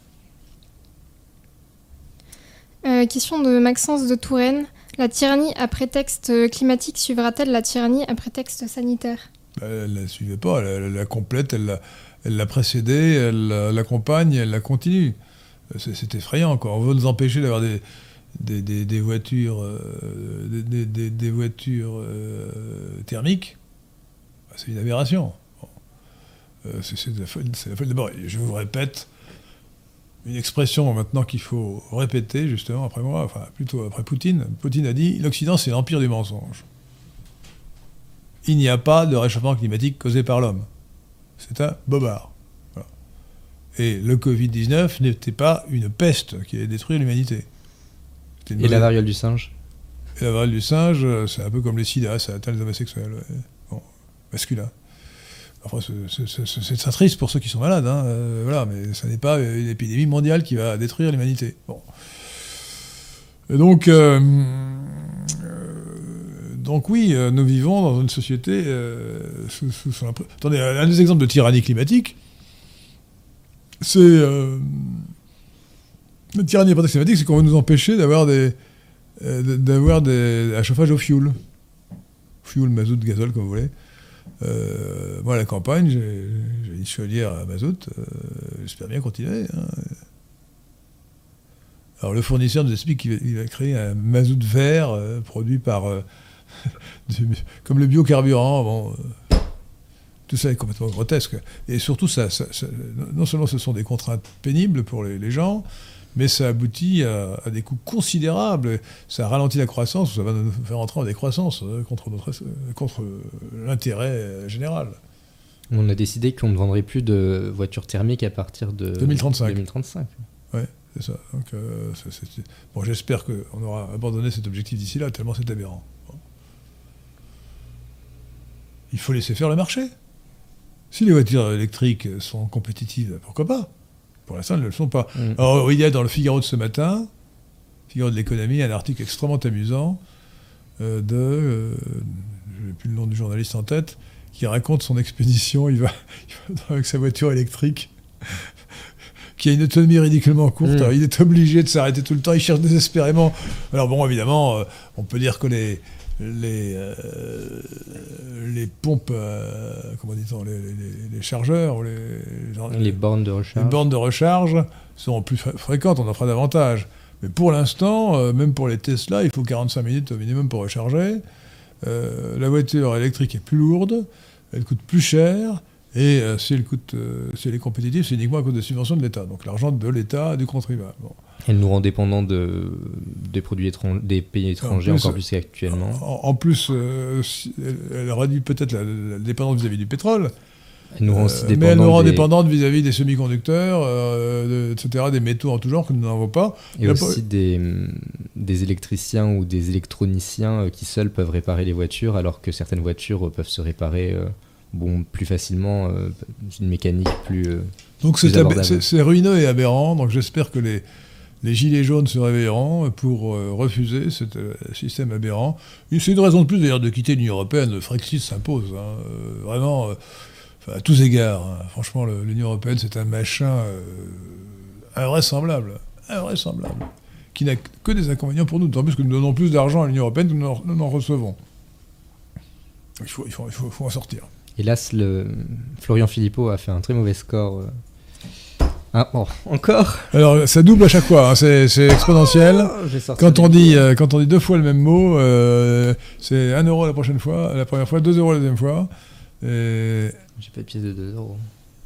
Ah, il est radin, ah, il est radin, il est radin. Je suis mal. euh, Je peux mettre un billet de 10 euros si vous voulez. Ah non, non, non, quand même pas. Pour, non, euh, pour oui. prévoir les suivants. Et alors, je vais vous prêter de l'argent pour que vous Ah, puissiez. merci. Et vous, me- vous me rembourserez, parce que sinon, c'est pas valable. hein. Euh, vous, me- vous me rembourserez. Je, donne, je donne 1 euro. Ah non, c'est 2 euros que vous Deux- pas 2 euros. Alors, je- 1 euro, mettez 1 euro 5. On va vous faire le truc à 1 Ah, euro j'ai 50. Alors, ça va faire 2 euros. Hein Je disais que les. Oui, Flo- Florian Philippot avait eu un, un mauvais résultat. euh, C'était prévisible. Oui, et d'autres. Le euh, vote utile, c'est- le vote utile est- n'est pas tout stupide, c'est tout à fait logique. Hein. Euh, euh, Florian Philippot euh, ne représentait rien, euh, donc euh, bon, il n'avait pas eu l'exposition médiatique de, de Moïse et Eric Zemmour. Euh, donc euh, voilà, il y a eu 1%. hein. Et d'autres euh, d'autres candidats qui avaient euh, qui n'appartenaient à aucun- grand parti mais qui avaient euh, lutté contre la tyrannie sanitaire ont eu aussi de très mauvais résultats malheureusement. Ouais, mais il, faut être, il faudrait que leur message, il aurait fallu que leur message fût porté aux électeurs. Vous comprenez? Hein? Il ne suffit pas de faire une profession de foi, il, faut, il faut quand même avoir accès aux médias. Mhm. hein. Euh, au moins à Radio Athéna d'ailleurs. hein. Mais peut-être aussi aux gros médias. euh, voilà. hein. Euh, Mais les, les électeurs ont totalement oublié euh, la gravité de ce qui s'était passé. Zemmour a eu 7% parce qu'il a été archi médiatisé pendant des- enfin, depuis 20 ans, mais depuis, depuis le mois de- d'août ou septembre 2021. C'est hallucinant le temps, le temps d'antenne qu'il a eu, c'est incroyable. Incroyable. Voilà. J'ai gagné à Paris déjà. J'avais parié qu'il aurait, qu'il aurait entre 5 et 10%. Et j'ai j'ai gagné à Paris avec un, un Zemmouroïde qui lui pensait qu'il aurait 14%. Et c'est un pari original puisque nous avons parié c'est un, par- un pari euh, de la forme Y égale euh, euh, A moins, moins TX, puisque pour chaque point d'écart, c'était une bouteille de champagne. Donc là, comme il avait 7%, mettons 7,2, je- je- j'ai droit à 6 bouteilles de champagne. S'il avait fait 20%, j'aurais dû donner 6 bouteilles de champagne. Et les avez-vous déjà reçus Je les attends encore, mais je, je les attends de pied ferme, voilà. Euh, donc, 6 bouteilles de champagne. Je vous conseille, c'est- amusant, c'est pareil, c'est euh, pareil euh, proportionnel. hein Autre question alors sur bah, Philippot Non, bah, Philippot, s'il avait été médiatisé, il aurait certainement eu beaucoup plus, hein. mais ça aurait été dommage que ça aurait divisé les voix. Il aurait plutôt fallu que le RN portât le- la cause euh, anti-TPS. Euh, peu tyrannie à prétexte sanitaire, TPS, oui. Euh, alors, du point de vue électoral, c'était délicat. Mm. Euh, Marine Le Pen l'a fait de manière assez appropriée, en disant, sur un point précis, en disant il faut réintégrer les, euh, les personnels de santé Mm. qui ont été virés pour cause de non-vaccination. La prochaine émission dans deux semaines sera sur euh, la tyrannie à prétexte sanitaire, notamment. Euh, je, je recevrai un médecin, le docteur Stevens, qui a été euh, vacciné, qui s'est fait vacciner parce qu'il a cru que c'était professionnellement indispensable et qui a eu les, pires ennuis, euh, les pires, les pires euh, personnellement, hein, euh, les pires effets secondaires. hein. Euh, et je connais une charmante, une charmante jeune femme euh, qui vient d'accoucher chez elle pour échapper à la, vaccination- à la vaccination. Parce qu'à l'hôpital, il fallait, ou à la clinique, il fallait être vacciné. Même pour les mères? Et ça, c'est un vrai sujet libéral parce que généralement, quand on déclare son enfant à la mairie après avoir accouché chez soi, ils envoient les services sociaux vous embêter, euh, parfois prendre l'enfant pendant plusieurs jours, une enquête est menée pour savoir si les parents sont pas fous. Donc ça peut être très, euh, très non, mais problématique c'est- hallucinant. hein. Ouais. Il paraît que c'est pire euh, dans les, aux Pays-Bas. Les Pays-Bas, il paraît que c'est hallucinant. euh, on, en- on envoie des inspectrices euh, voir comment euh, la mère euh, nourrit son enfant et, et on n'hésite pas à arracher les enfants à leur mère. hein. Euh, c'est épouvantable. Non, mais dans des sociétés collectivistes, c'est épouvantable. La tyrannie sanitaire euh, prend tout- tout- toutes sortes de formes. hein. Ouais, c'est épouvantable. Voilà, Voulez-vous que je regarde moi aussi les questions non, non. Euh, J'allais vous demander euh, ce que vous pensiez des prévisions euh, historionomiques de Philippe Fabry qui prédit une révolution en France à l'automne. À mon avis, elles n'ont aucune valeur. Aucune valeur. Je pense que l'historionomie est une fausse science, euh, que ça aucune, ces prévisions n'ont aucune valeur. Et plus largement, que pensez-vous de sa critique de la Constitution de la Ve République? Il trouve que le président a beaucoup trop de pouvoir. Euh, ça, se discute, ça se discute. Euh, Vous-même, comment réformeriez-vous la Constitution? Ah ben, C'est dans le programme du PNL. D'abord, nous reviendrions à 7 ans pour le mandat présidentiel, avec possibilité de réélection euh, sans limite. je trouve que interdire la réélection de quelqu'un qui a été élu, c'est complètement antidémocratique. Ensuite et surtout, euh, il y aurait euh, l'extension du domaine du référendum. On ne pourrait plus modifier la, Constitution que par référendum. Le, mode de scrutin des députés ou des sénateurs serait décidé par référendum et non pas par euh, le Parlement lui-même. et puis il y aurait bien sûr le, référendum, d'initiative populaire. Vous voyez d'ailleurs sur le, site du PNL, il me semble aussi que c'est sur le site lesquin.fr, la, proposition de loi que nous avons faite pour euh, l'extension du domaine du référendum.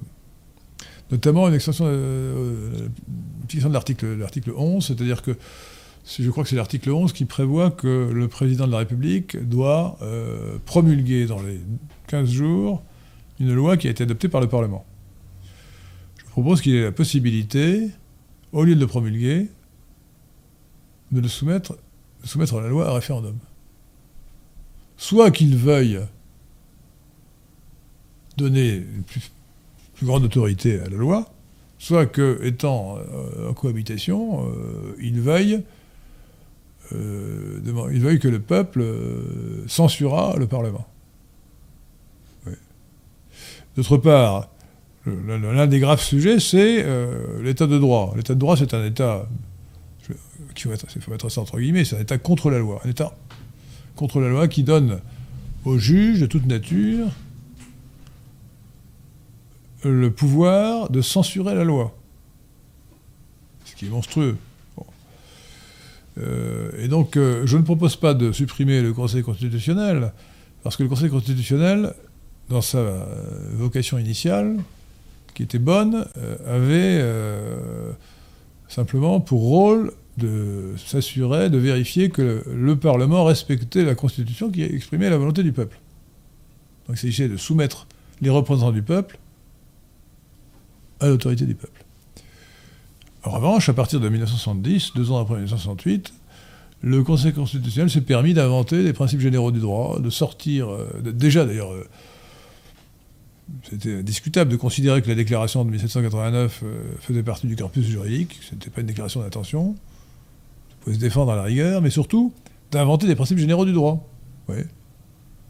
En appliquant, d'ailleurs, euh, j'ai découvert ça récemment, euh, les, les, les, analyses, frauduleuses, euh, plutôt, dans sa, théorie pure du, dans sa théorie pure du droit, qui imagine que les normes juridiques sont une pyramide et qu'au sommet de la pyramide, il y a une, norme, fondamentale à déterminer, qui est une sorte de, de boîte, de boîte noire, dont les juges peuvent sortir tout ce qu'ils veulent et ce qui leur permet euh, de se parer de l'autorité de la théorie pure du droit pour euh, imposer leur autorité, leur volonté contre la volonté du peuple. Donc la solution, c'est de permettre au président de la République, qui lui a été élu par le peuple, de censurer les décisions du conseil, constitutionnel en les soumettant à la censure euh, du Parlement, à une majorité qualifiée, ou à la censure du peuple par référendum pour que le Conseil constitutionnel n'ait pas le dernier mot. Donc pas de retour à un régime moins présidentiel? Bah, Non, non, je pense que c'est bien que c'est bien que la France est un roi républicain. D'accord. Voilà. Il faut, il faut que. Vous savez, la 4 République, ce n'était pas l'idéal, hein, bien que le personnel politique de l'époque fût nettement plus digne d'intérêt que celui que nous avons actuellement, euh,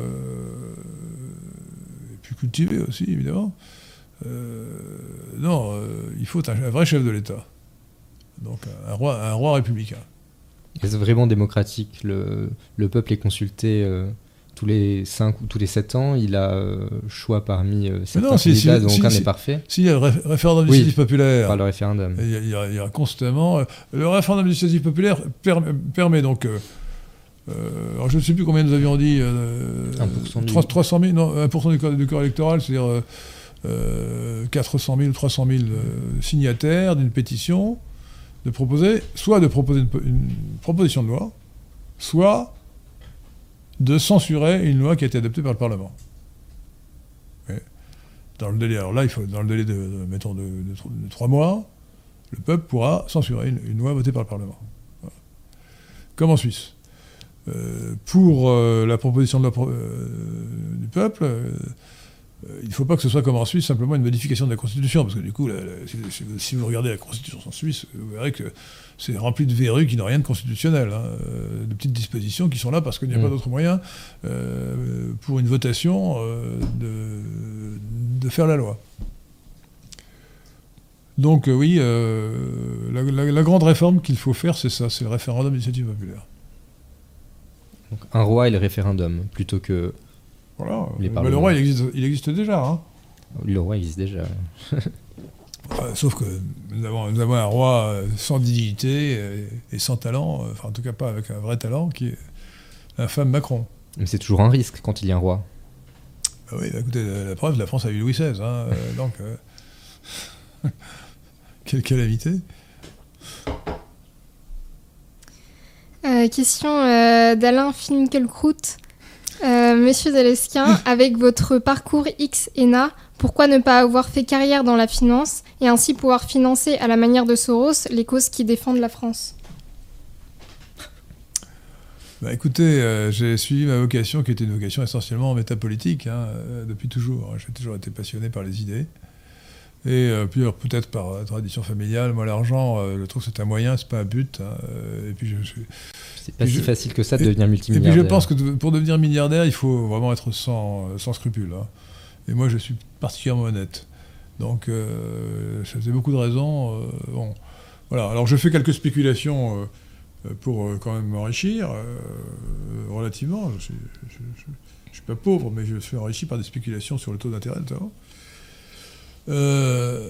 Mais de là, de là à se lancer dans la finance, de plus, j'ajoute que euh, le grand sujet politique aujourd'hui, enfin l'un pardon, l'un des grands sujets, il y a beaucoup de sujets politiques, c'est de définanciariser la société et l'économie. hein. Le, pouvoir euh, des, financiers est, est intolérable.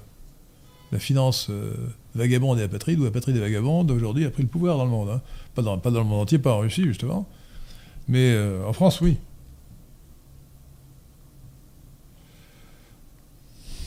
Euh, Gétule demande ce que vous pensez des civilisations anciennes telles que l'Atlantide ou encore l'Hyperborée. Ça n'a rien à voir. L'Atlantide n'a peut-être jamais existé. Quant à l'hyperborée, c'est tout simplement le, mythe des origines, qui est un mythe fondé sur la réalité historique euh, ou méta-historique, puisque on sait maintenant, euh, le professeur Jean Audry, qui est un, génie, hein, qui est un- le grand maître d'études indo-européennes euh, depuis Georges Dumézil, a démontré, après l'Indien Tilak, que les Indo-Européens, euh, qui sont nos ancêtres, enfin une partie de nos ancêtres, euh, avait d'abord vécu au nord du cercle polaire, dans la région circumpolaire. Euh, et c'est de là que vient l'origine de l'hyperborée. L'hyperborée, c'est la patrie d'origine des Indo-Européens, qui sont ensuite descendus, qui ont conquis ce qui allait être la, la culture de Yamnaya au nord de la mer Noire, d'où euh, sont parties les, invasions euh, à partir de moins 3000, de 3000 avant Jésus-Christ. Donc oui, l'hyperborée, mais simplement, bon, il ne faut pas se faire d'illusions, l'hyperborée, c'était euh, une pensée déjà très élaborée, mais euh, une société très primitive sur le plan euh, économique et matériel. Euh, je crois qu'on ne se rend pas compte à quel point il y a euh, découplage, j'emploie à nouveau ce, ce mot, si vous employez un, trouvez un mot plus élégant, euh, dites-le moi, euh, découplage entre euh, l'économie et la culture. J'étais extrêmement frappé lorsque j'ai étudié euh, le zoroastrisme, euh, du dé- découplage, du décalage entre le génie euh, de la pensée de Zoroastre et de la Vesta en général, le livre saint du zoroastrisme, euh, dont sont issus les dogmes, euh, les principaux dogmes du christianisme, hein, euh, à travers le- le- le- les prophètes de l'Ancien Testament. Euh, et euh, la culture matérielle de, la Chorasmie, la patrie de Zoroastre, vers 1200 avant Jésus-Christ, qui était très primitive. Enfin, très primitive. C'était du néolithique, c'était des éleveurs, des éleveurs, mais ils ne connaissaient. C'est l'âge du bronze. Hein, euh, ne sait pas le. Euh, donc on a une société primi- pas primitive, mais disons euh, très archaïque. Euh, et très archaïque d'ailleurs par, par rapport à une société qui ne connaissait pas les villes, hein, euh, qui ne connaissait pas la civilisation urbaine. Il y avait que des villages. Très archaïque par rapport euh, à la Mésopotamie de l'époque, hein, à l'Égypte.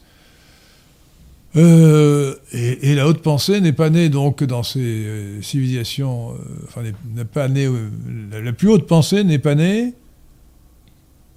en Mésopotamie et en Égypte, mais encore à Smi, euh, donc voilà, et, et avant cela en Hyperborée. Ce qui nous rend très fiers de descendre des Indo-Européens. Moi je suis très fier d'avoir un haplotype euh, paternel qui est RAB-L2A, c'est-à-dire euh, celtique, donc Indo-Européen. Moi aussi. L2A aussi. Oui, Mais oui, parce que vous êtes breton. absolument. Voilà. Ah, les Bretons sont les meilleurs Français. hein. Ah, vous pouvez pas, vous, êtes une fille, donc vous pouvez pas, avoir de- vous n'avez pas d'haplocompe paternel. Mais vous avez un haplocompe mitochondrial. Il faudra voir jusqu'où il vous conduit. Là, Vous faites votre analyse d'ADN. Non.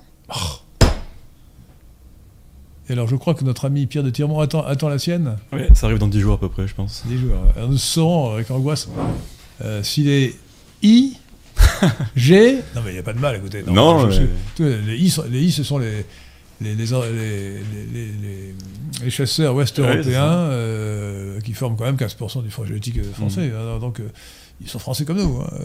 Plus que nous. Euh, les, les G, qui sont les paysans anatoliens arrivés vers moins 6000, et, euh, et puis les, les R et les R1B, euh, dont les R1B L2A, qui sont un sous-clade, euh, qui sont arrivés à partir de moins 3000.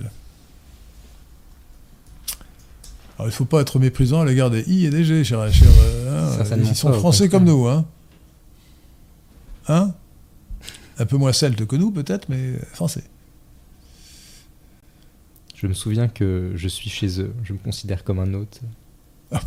N'importe quoi Je Ah non, alors. Vous considérez, considérez que les, les- les vrais autochtones, ce sont les. I qui sont la, les... la reconquête serait, légi- serait légitime. Si demain on, on me renvoie euh, en, en Ukraine ou Ce que vous oubliez, c'est qu'il y a eu, il y a eu cinécisme. En réalité, il y a eu deux cinécismes dans l'histoire. Le cinécisme celto-romano-germanique, entre trois peuples européens. Et avant cela, le cinécisme des trois couches. Ouest- euh, chasseurs, chasseurs ouest-européens du paléolithique, paysans anatoliens du néolithique, et conquérants indo-européens de l'âge du bronze. Voilà. Et ça fait euh, cette première synthèse qui aboutit euh, à la Gaule que nous connaissons. Et ensuite, il y a eu euh, euh, César le Coupé. César, César le Coupé. hein. Et, et puis, euh, donc il y a eu Rome. Puis, euh, puis la France, euh, les Francs, euh, qui ont d'ailleurs nom à la France avec Clovis. Et le christianisme. Puis les Algériens qui ont reconstruit la France. Alors, c'est provo- Est-ce qu'on peut chasser euh, de ce studio un provocateur infâme? Qui s'appelle Maurice Seclin Non, euh, franchement, non, parce qu'on on croit- on va croire que vous ne parlez pas euh, par ironie. euh, Excusez-moi. Ah non, mais évidemment, euh, bon, Hein il faudrait un- être un petit peu limité pour. euh, Ah bah oui, sais, non. non, euh, donc, si on ne connaît pas votre sens de la plaisanterie, on pourrait C'est croire que vous, vous pensez ce que vous dites. c'est vrai. C'est une antiphrase. Une antiphrase. L'ironie par antiphrase. Ensuite, question, allez. Sinon, je veux bien Euh, démarrer sur d'autres sujets, mais Ah, il y a beaucoup de questions. à- allez-y. Merci à Claire pour son don de 10 euros. Merci beaucoup. Bonsoir. Merci à Henri pour ses passionnantes émissions. Merci Depuis beaucoup. peu, on Claire. parle. Claire. Oui, Claire. Merci Claire. Depuis peu, on parle de judéo-christianisme et non plus d'helléno-christianisme pour définir la civilisation française et européenne. Cette formulation est-elle impropre? Alors, euh, Claire, euh, avec toute l'amitié que je vous porte déjà, euh, ne dites pas, s'il vous plaît, civilisation européenne. Ça n'existe pas. Il y a civilisation occidentale. Il n'y a pas de civilisation européenne. Alors, je suis obligé de faire ce, rappel constant. L'Europe est une simple expression géographique. D'ailleurs, une mauvaise expression géographique, parce que l'Europe n'est pas un continent, c'est l'Eurasie qui existe. Et encore, l'Euras- l'Eurasafrique est un continent plutôt que, plutôt que trois continents. Euh, alors, l'Europe n'est qu'une expression géographique. Il n'y a pas de civilisation européenne, il n'y a pas de race européenne, il n'y a pas euh, de peuple européen ni d'ethnie européenne. Il y a une civilisation occidentale dont ne font partie, dont ne font partie ni euh, la Russie, euh, ni l'Ukraine, ni les Balkans. il y a, euh, une race caucasoïde euh, qui inclut beaucoup de peuples non, européens, au Proche-Orient, en Afrique du Nord, et même en Inde, en Iran bien sûr.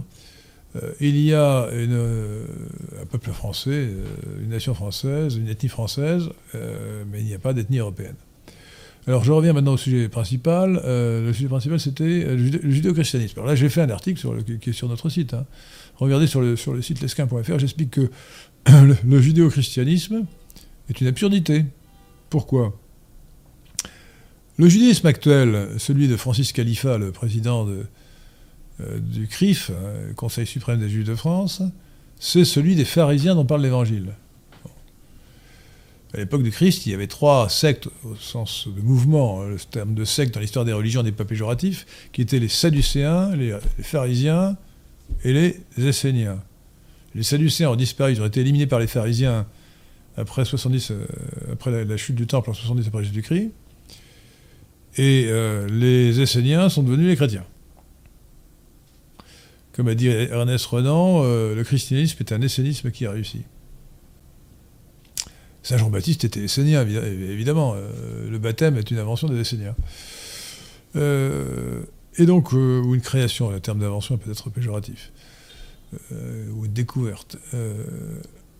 Le judaïsme actuel, qui est celui des pharisiens dont parle l'Évangile, est une religion orientale isomorphe de l'islam. Le judaïsme est un islam raciste, l'islam est un judaïsme universaliste. L'islam est clairement une, une hérésie du judaïsme pharisaïque, matinée d'un peu de christianisme, puisque les musulmans euh, considèrent euh, que Jésus était un prophète. Euh, et l'isomorphie, d'ailleurs c'est très facile de, s'en apercevoir. Les- rites communs entre le judaïsme et l'islam, c'est premièrement la circoncision masculine, mutilation sexuelle, rite primitif et barbare. Deuxièmement, l'égorgement rituel des bêtes. Et puis une grande ressemblance entre les, rites alimentaires compliqués, halal et, et kasher. Halal étant quand même moins compliqué que kasher, mais il y a dans les deux cas l'interdiction de, consommer de la viande de porc, par exemple. Et puis surtout le fait qu'on a affaire, dans ces deux religions, judaïsme et islam, à une orthopraxie. Et non pas, comme le christianisme, une- orthodoxie. L'orthopraxie, c'est une religion qui considère comme essentiel et suffisant la pratique, indépendamment de la foi et des convictions. Vous avez un exemple typique, c'est euh, Moïse-Éric Zemmour. Moïse-Éric Zemmour a déclaré qu'il ne croyait pas en Dieu. Or, il pratique le judaïsme. Il le pratique scrupuleusement. La euh, cache-route, la cache-route, c'est-à-dire euh, euh, le, rite alimentaire cachère, interdisant de mélanger le lait, le lait et la viande, il a chez lui deux, deux frigidaires et deux services de table. Vous vous rendez compte? Deux services de table pour qu'il n'y ait pas euh, un atome de, de lait qui se mélangeât avec un atome de viande. Euh, il va à la synagogue euh, régulièrement, etc. Donc on a vraiment affaire. il- D'ailleurs, il, a fait faire à ses enfants la bar, le bar mitzvah, etc. Donc on a affaire vraiment à une orthopraxie. Donc une une, affirmation communautaire qui se passe de la foi. Alors qu'un chrétien, c'est d'abord c'est celui qui a la foi dans le Christ, dans le christianisme, dans la religion chrétienne. Il peut être pécheur, il peut être, euh, il peut oublier parfois la messe, il peut même n'y aller jamais, euh, il peut oublier les sacrements. S'il a la foi, il est chrétien. C'est peut-être un mauvais chrétien, mais c'est un chrétien. C'est la foi qui compte, et non pas la pratique. Je ne veux pas dire que les œuvres ne sont pas nécessaires, je ne veux pas faire euh, veux pas faire non plus du, du luthéranisme, mais je veux dire la foi prime les œuvres. La foi vous invite à avoir à faire de bonnes œuvres, mais voilà. Donc le judéo- le judéo-christianisme n'existe pas. Le terme d'helléno-christianisme, à ma connaissance, n'a été, forgé que par euh, mon ami Feu Yvan Blot. Je vais d'ailleurs le, reprendre, mais euh, dans mon futur livre sur les origines indo-européennes du, christianisme. Sauf que, en fait, c'est un irano, euh,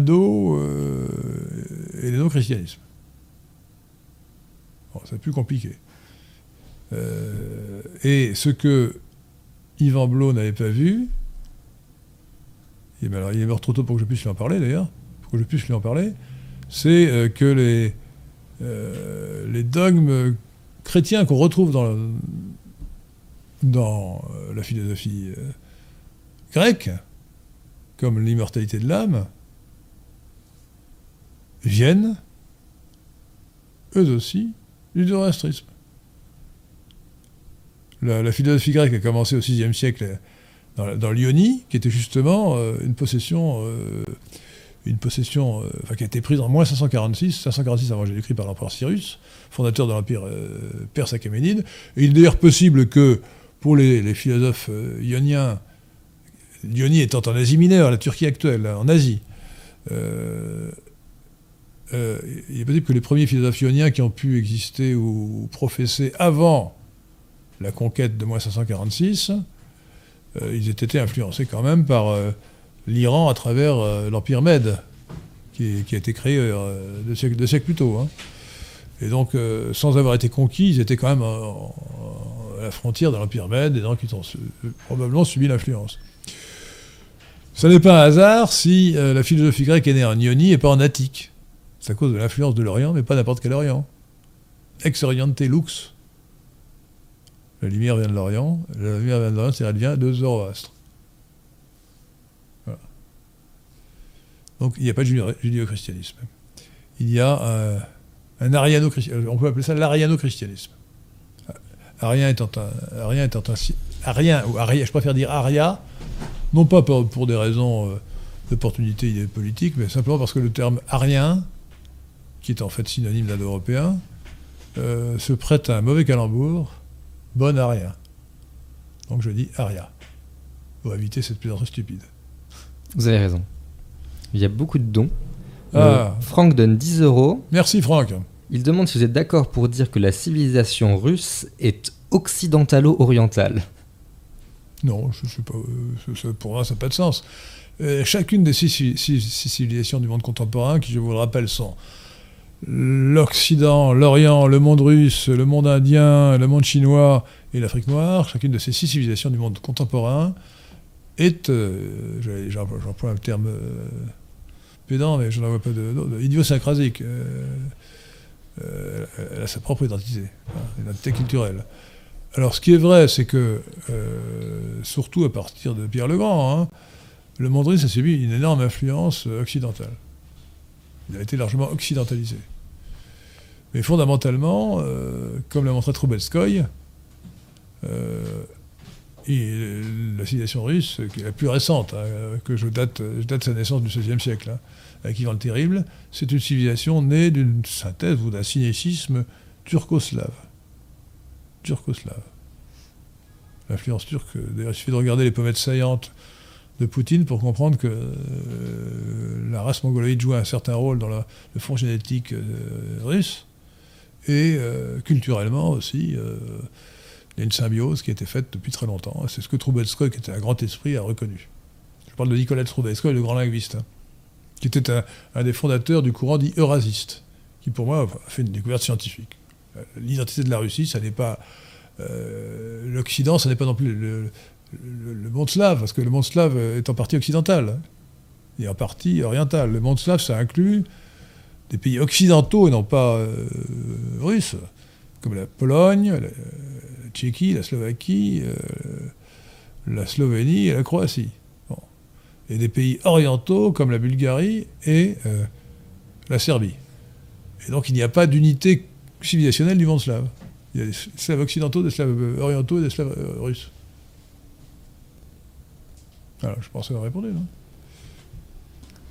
Alors, euh, Edouard donne 5 euros et Merci, demande Comptez-vous refaire des vidéos de propagande dans le style Daniel euh, Obono doit réimmigrer Moi j'aimerais bien, mais alors là il faut que nos- notre, notre équipe euh, se, se penche sur la question. Euh, Daniela Bono doit réémigrer, mais alors je vous signale qu'elle n'a pas réémigré, qu'elle vient d'être élue au premier tour, ce qui veut dire que non seulement elle est la majorité, mais qu'elle est plus de 25% des inscrits. Euh, je, crois- crois qu'elle était candidate en Seine-Saint-Denis, il me semble, non Hein Euh, Euh, non. En tout cas, Daniel Obono, Ok. malheureusement, n'a pas été réimmigré. Le- un- ça fait partie de notre programme, la réimmigration de Daniel Obono. Euh, mais ce n'est pas encore fait. Il n'y a pas bon à Bono, hein, ça non. Mais dans- écoutez, dans, dans le style, je pense que faudrait, fa- faudrait faire une vidéo sur, sur Macron un peu un peu désopilante, hein, euh, on enverrait Macron euh, par catapulte à l'île de Saint-Martin pour qu'il retrouve ses chers congoïdes. Hein. Hein, Qu'est-ce que vous en pensez hein? Tout à fait. Donc, euh, plein d'idées. Essayez de monter un, il faut monter un scénario avant de trouver les images.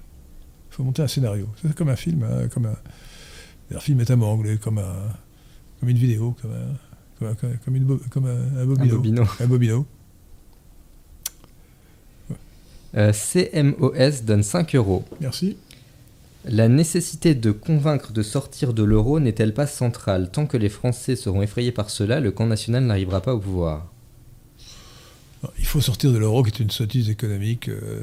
Alors c'est c'est très marrant comme des, des sottises, euh, des erreurs évidentes euh, prospèrent. La grande majorité des Français sont persuadés que l'euro est une bonne chose. Bon. Il suffit de regarder ce qui s'est passé. euh, Après la création de l'euro, euh, l'économie euh, n'a pas du tout avancé plus vite. Au contraire, la, croissance s'est ralentie. Et les pays qui ne sont pas entrés dans l'euro se portent mieux que ceux qui sont dans l'euro.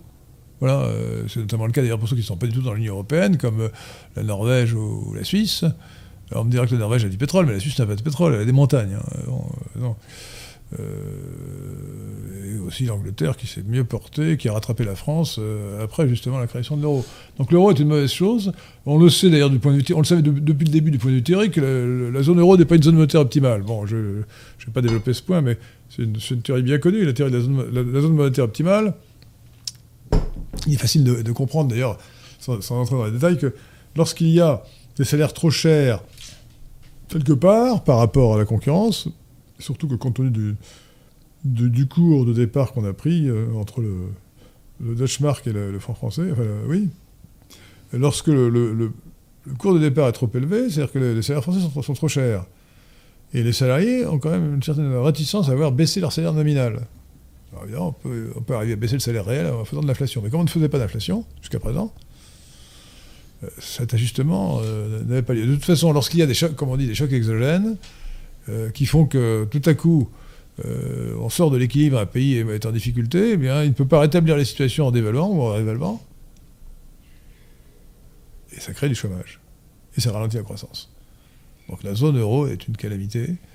Euh, L'euro est, est. Alors sur le plan politique, je ne pense pas soit, qu'il soit nécessaire d'inscrire la, suppression de l'euro dans le programme si on pense que c'est mauvais politiquement. Il faut prendre le pouvoir et ensuite, sans, l'avoir inscrit dans le programme, faire sortir la France de l'euro une fois qu'on sera, au pouvoir. Je pense que c'est la bonne façon de procéder. hein. Euh, quitte à faire... euh, ou alors on fait de la pédagogie pour expliquer à quel point l'euro euh, n'est pas n'est pas, pas utile quand on le soumettra au référendum et sortie de l'euro, je ne sais pas. Grand travail. Alors, euh, Lilith euh, Ben Gluck donne 10 euros Merci. et vous remercie pour votre parole qui libère le judaïsme du canard boiteux Vatican II. Attendez, répétez, de qui quoi j'ai pas compris le, le commentaire. Je l'ai lu cinq fois, mais je... Alors, qui, attends, montrez-moi, je- peut-être si je peux me permettre. Attends, je vais peut-être interpréter. Ouais, c'est. Alors, merci pour votre parole qui libère le judaïsme du canard boiteux Vatican II. Euh, alors, euh, oui, euh, qui, montre bien que le, christianisme, euh, interprété par Vatican II, euh, et qui intègre, qui, a trahi la tradition de l'Église, hein, n'est pas le bon. Il faut savoir que dans la messe de, de Paul VI, 19- 1969, donc euh, quatre ans après le Concile Vatican II qui s'est fini en 1965, il y a une prière juive. Alors je crois que c'est une prière juive euh, pharisienne, pas une prière juive euh, l'Ancien Testament. hein, euh, c'est quand même incroyable. Bon. Euh, et d'autre part, dans une, une des déclarations où les. Je ne sais plus quel terme exact. du Concile Vatican II, des constitutions peut-être, je crois que c'est Nostri Aetate, non Il est dit que les Juifs ne sont pas responsables du déicide. il est dit que l'ensemble des juifs ne portent pas la responsabilité, mais seulement ceux qui, qui ont participé Euh, directement. C'est- c'est ce qui est absolument contraire à la lettre de- du Nouveau Testament. Voilà. Je pourrais développer le point, euh, notamment à ce que dit Saint Paul dans 1 Thessaloniciens euh, je- 2, 2, 14 à 6, c'est-à-dire euh, première, premier épître aux Thessaloniciens, euh, chapitre 2, versets 14 à 16. Ce que dit euh, aussi, euh, me rappelle plus la référence, ce que dit Saint Pierre dans les Actes des Apôtres, Non, euh, dans la mesure où les, juifs euh, n'ont pas. euh, ceux des juifs qui n'ont pas accepté la vérité, à savoir que pour un chrétien, le Christ, c'est le Messie, et ceux des, euh, juifs qui sont fidèles à leur religion pharisaïque, et donc à la loi juive, considèrent par là même que la condamnation à mort du Christ, prévue par pour les faux prophètes ou les faux messies, était justifiée. Même s'il n'était pas présent, il n'était évidemment pas présent le jour euh, où la foule a demandé la mort du Christ, bah, ils sont moralement co-responsables puisqu'ils estiment légitime que cette mort, cette mort ait été euh, prononcée. Cette condamnation à mort ait été prononcée. Donc, euh, le, le Concile Vatican II, dans cette déclaration, qui heureusement n'est pas dogmatique, évidemment, n'est pas, infaillible, a gravement erré. Et je suis, poli. Une question de Juliette. Est-il pertinent de libéraliser les universités et les hôpitaux dans un futur proche? Oui. Alors, euh, euh, oui, je, pense que la liberté est une bonne chose. Il faut simplement un, enca- un encadrement euh, public. Je fais partie dans une libération totale de l'université et pour les hôpitaux, bien sûr. Il faut que les hôpitaux fonctionnent mieux et donc qu'ils soient libéralisés. L'État n'a pas de raison de gérer les hôpitaux. Euh, L'État doit imposer des normes simplement, il doit contrôler ce qui se passe dans les hôpitaux. Mais ils devraient tous être privés. Euh, quant aux universités, on pourrait dire la même chose. Euh, l'indépendance de, l'université, c'est comme l'indépendance de l'Église.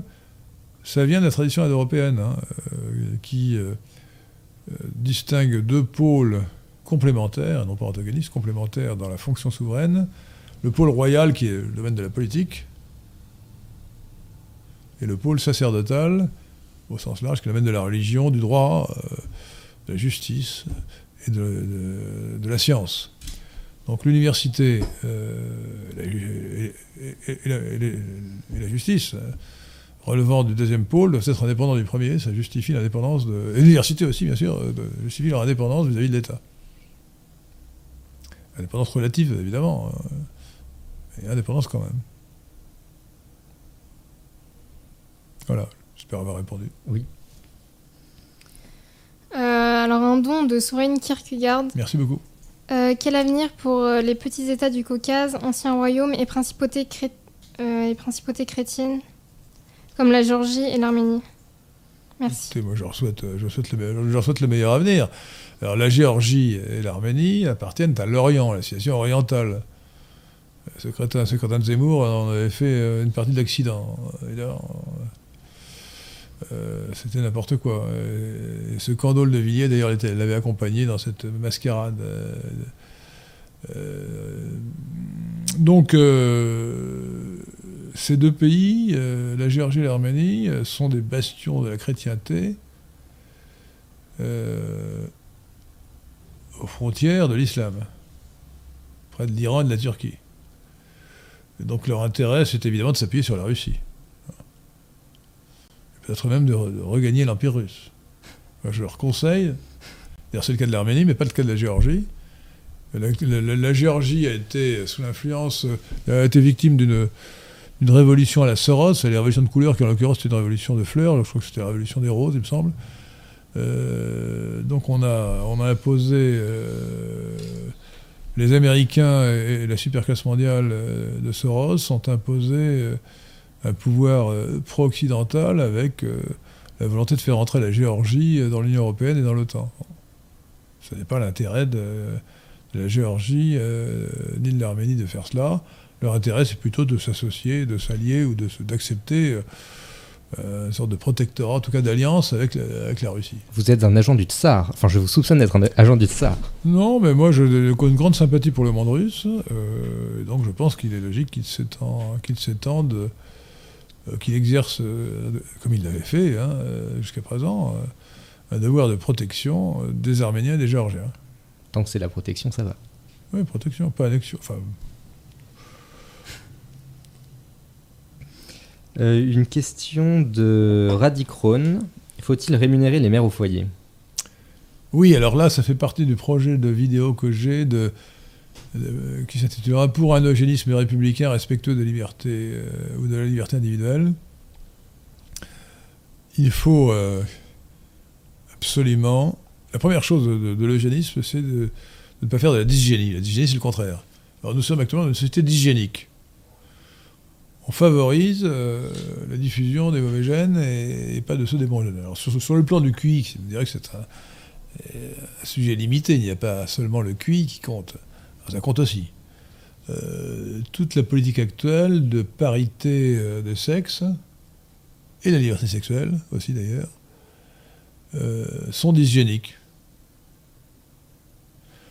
Euh, et donc, je ne dis pas qu'il faut instituer le puritanisme, il ne faut pas favoriser la liberté sexuelle, en tout cas le, le sexuel qui conduit les, euh, les individus des, des deux sexes à privilégier des partenaires pour des qualités euh, sur lesquelles je n'entrerai pas dans les détails, mais qui n'ont rien à voir avec les qualités intrinsèques euh, utiles pour la société.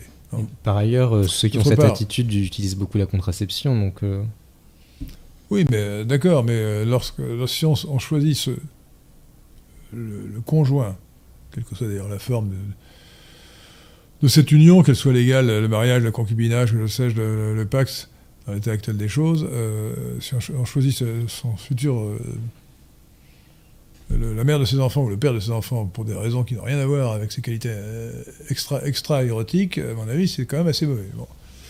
Euh, donc la liberté sexuelle, ou la, le- trop grande liberté sexuelle, si vous préférez, est dysgénique. Et pour ce qui est de la parité des sexes, c'est évidemment dysgénique, parce que ça veut dire que les, les femmes les plus intelligentes euh, sont poussées à poursuivre leurs études indéfiniment.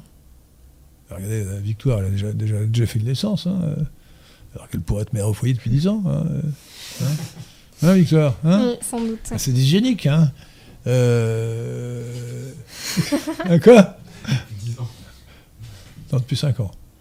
Hein Quel âge avez-vous 22 ans, bientôt ah 23. ouais, alors, dix- non, alors, non, alors, dix- alors, 10 ans, c'est trop. Non, alors, attendez. Euh, on peut commencer à 16 ans, donc depuis 6 ans. Pour être mère au foyer depuis 6 ans. Euh, et donc, euh, je fais un peu de provocation. hein, Pardonnez-moi, chers auditeurs de Radio Athéna. Donc, euh, euh, il ne faut pas inciter les femmes euh, à ne pas faire d'enfants. À, sacrifier leur famille et leur projet de naissance à leur carrière.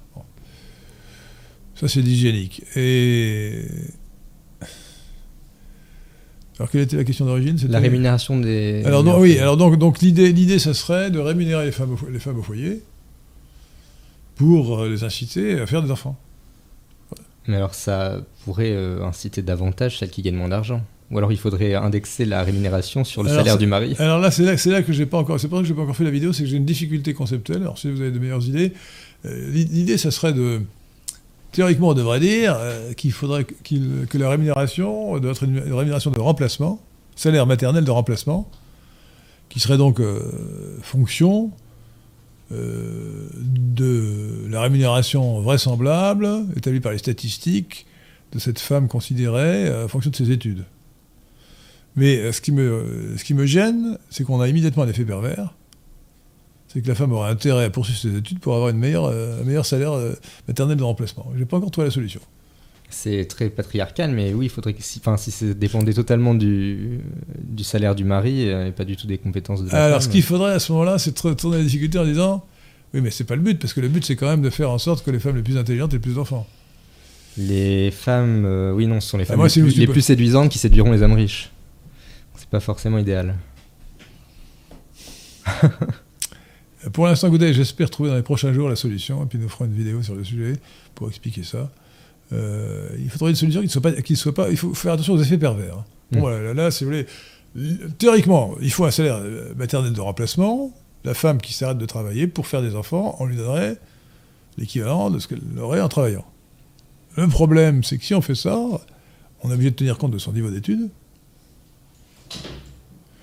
À moins de lui faire passer un test de QI et d'indexer le salaire sur, les, sur le QI. Ça, c'est encore une autre, une autre formule, mais qui me paraît difficile à faire passer, à faire, Ça- à ça faire- plaît, à ça me faire- plaît. à faire accepter.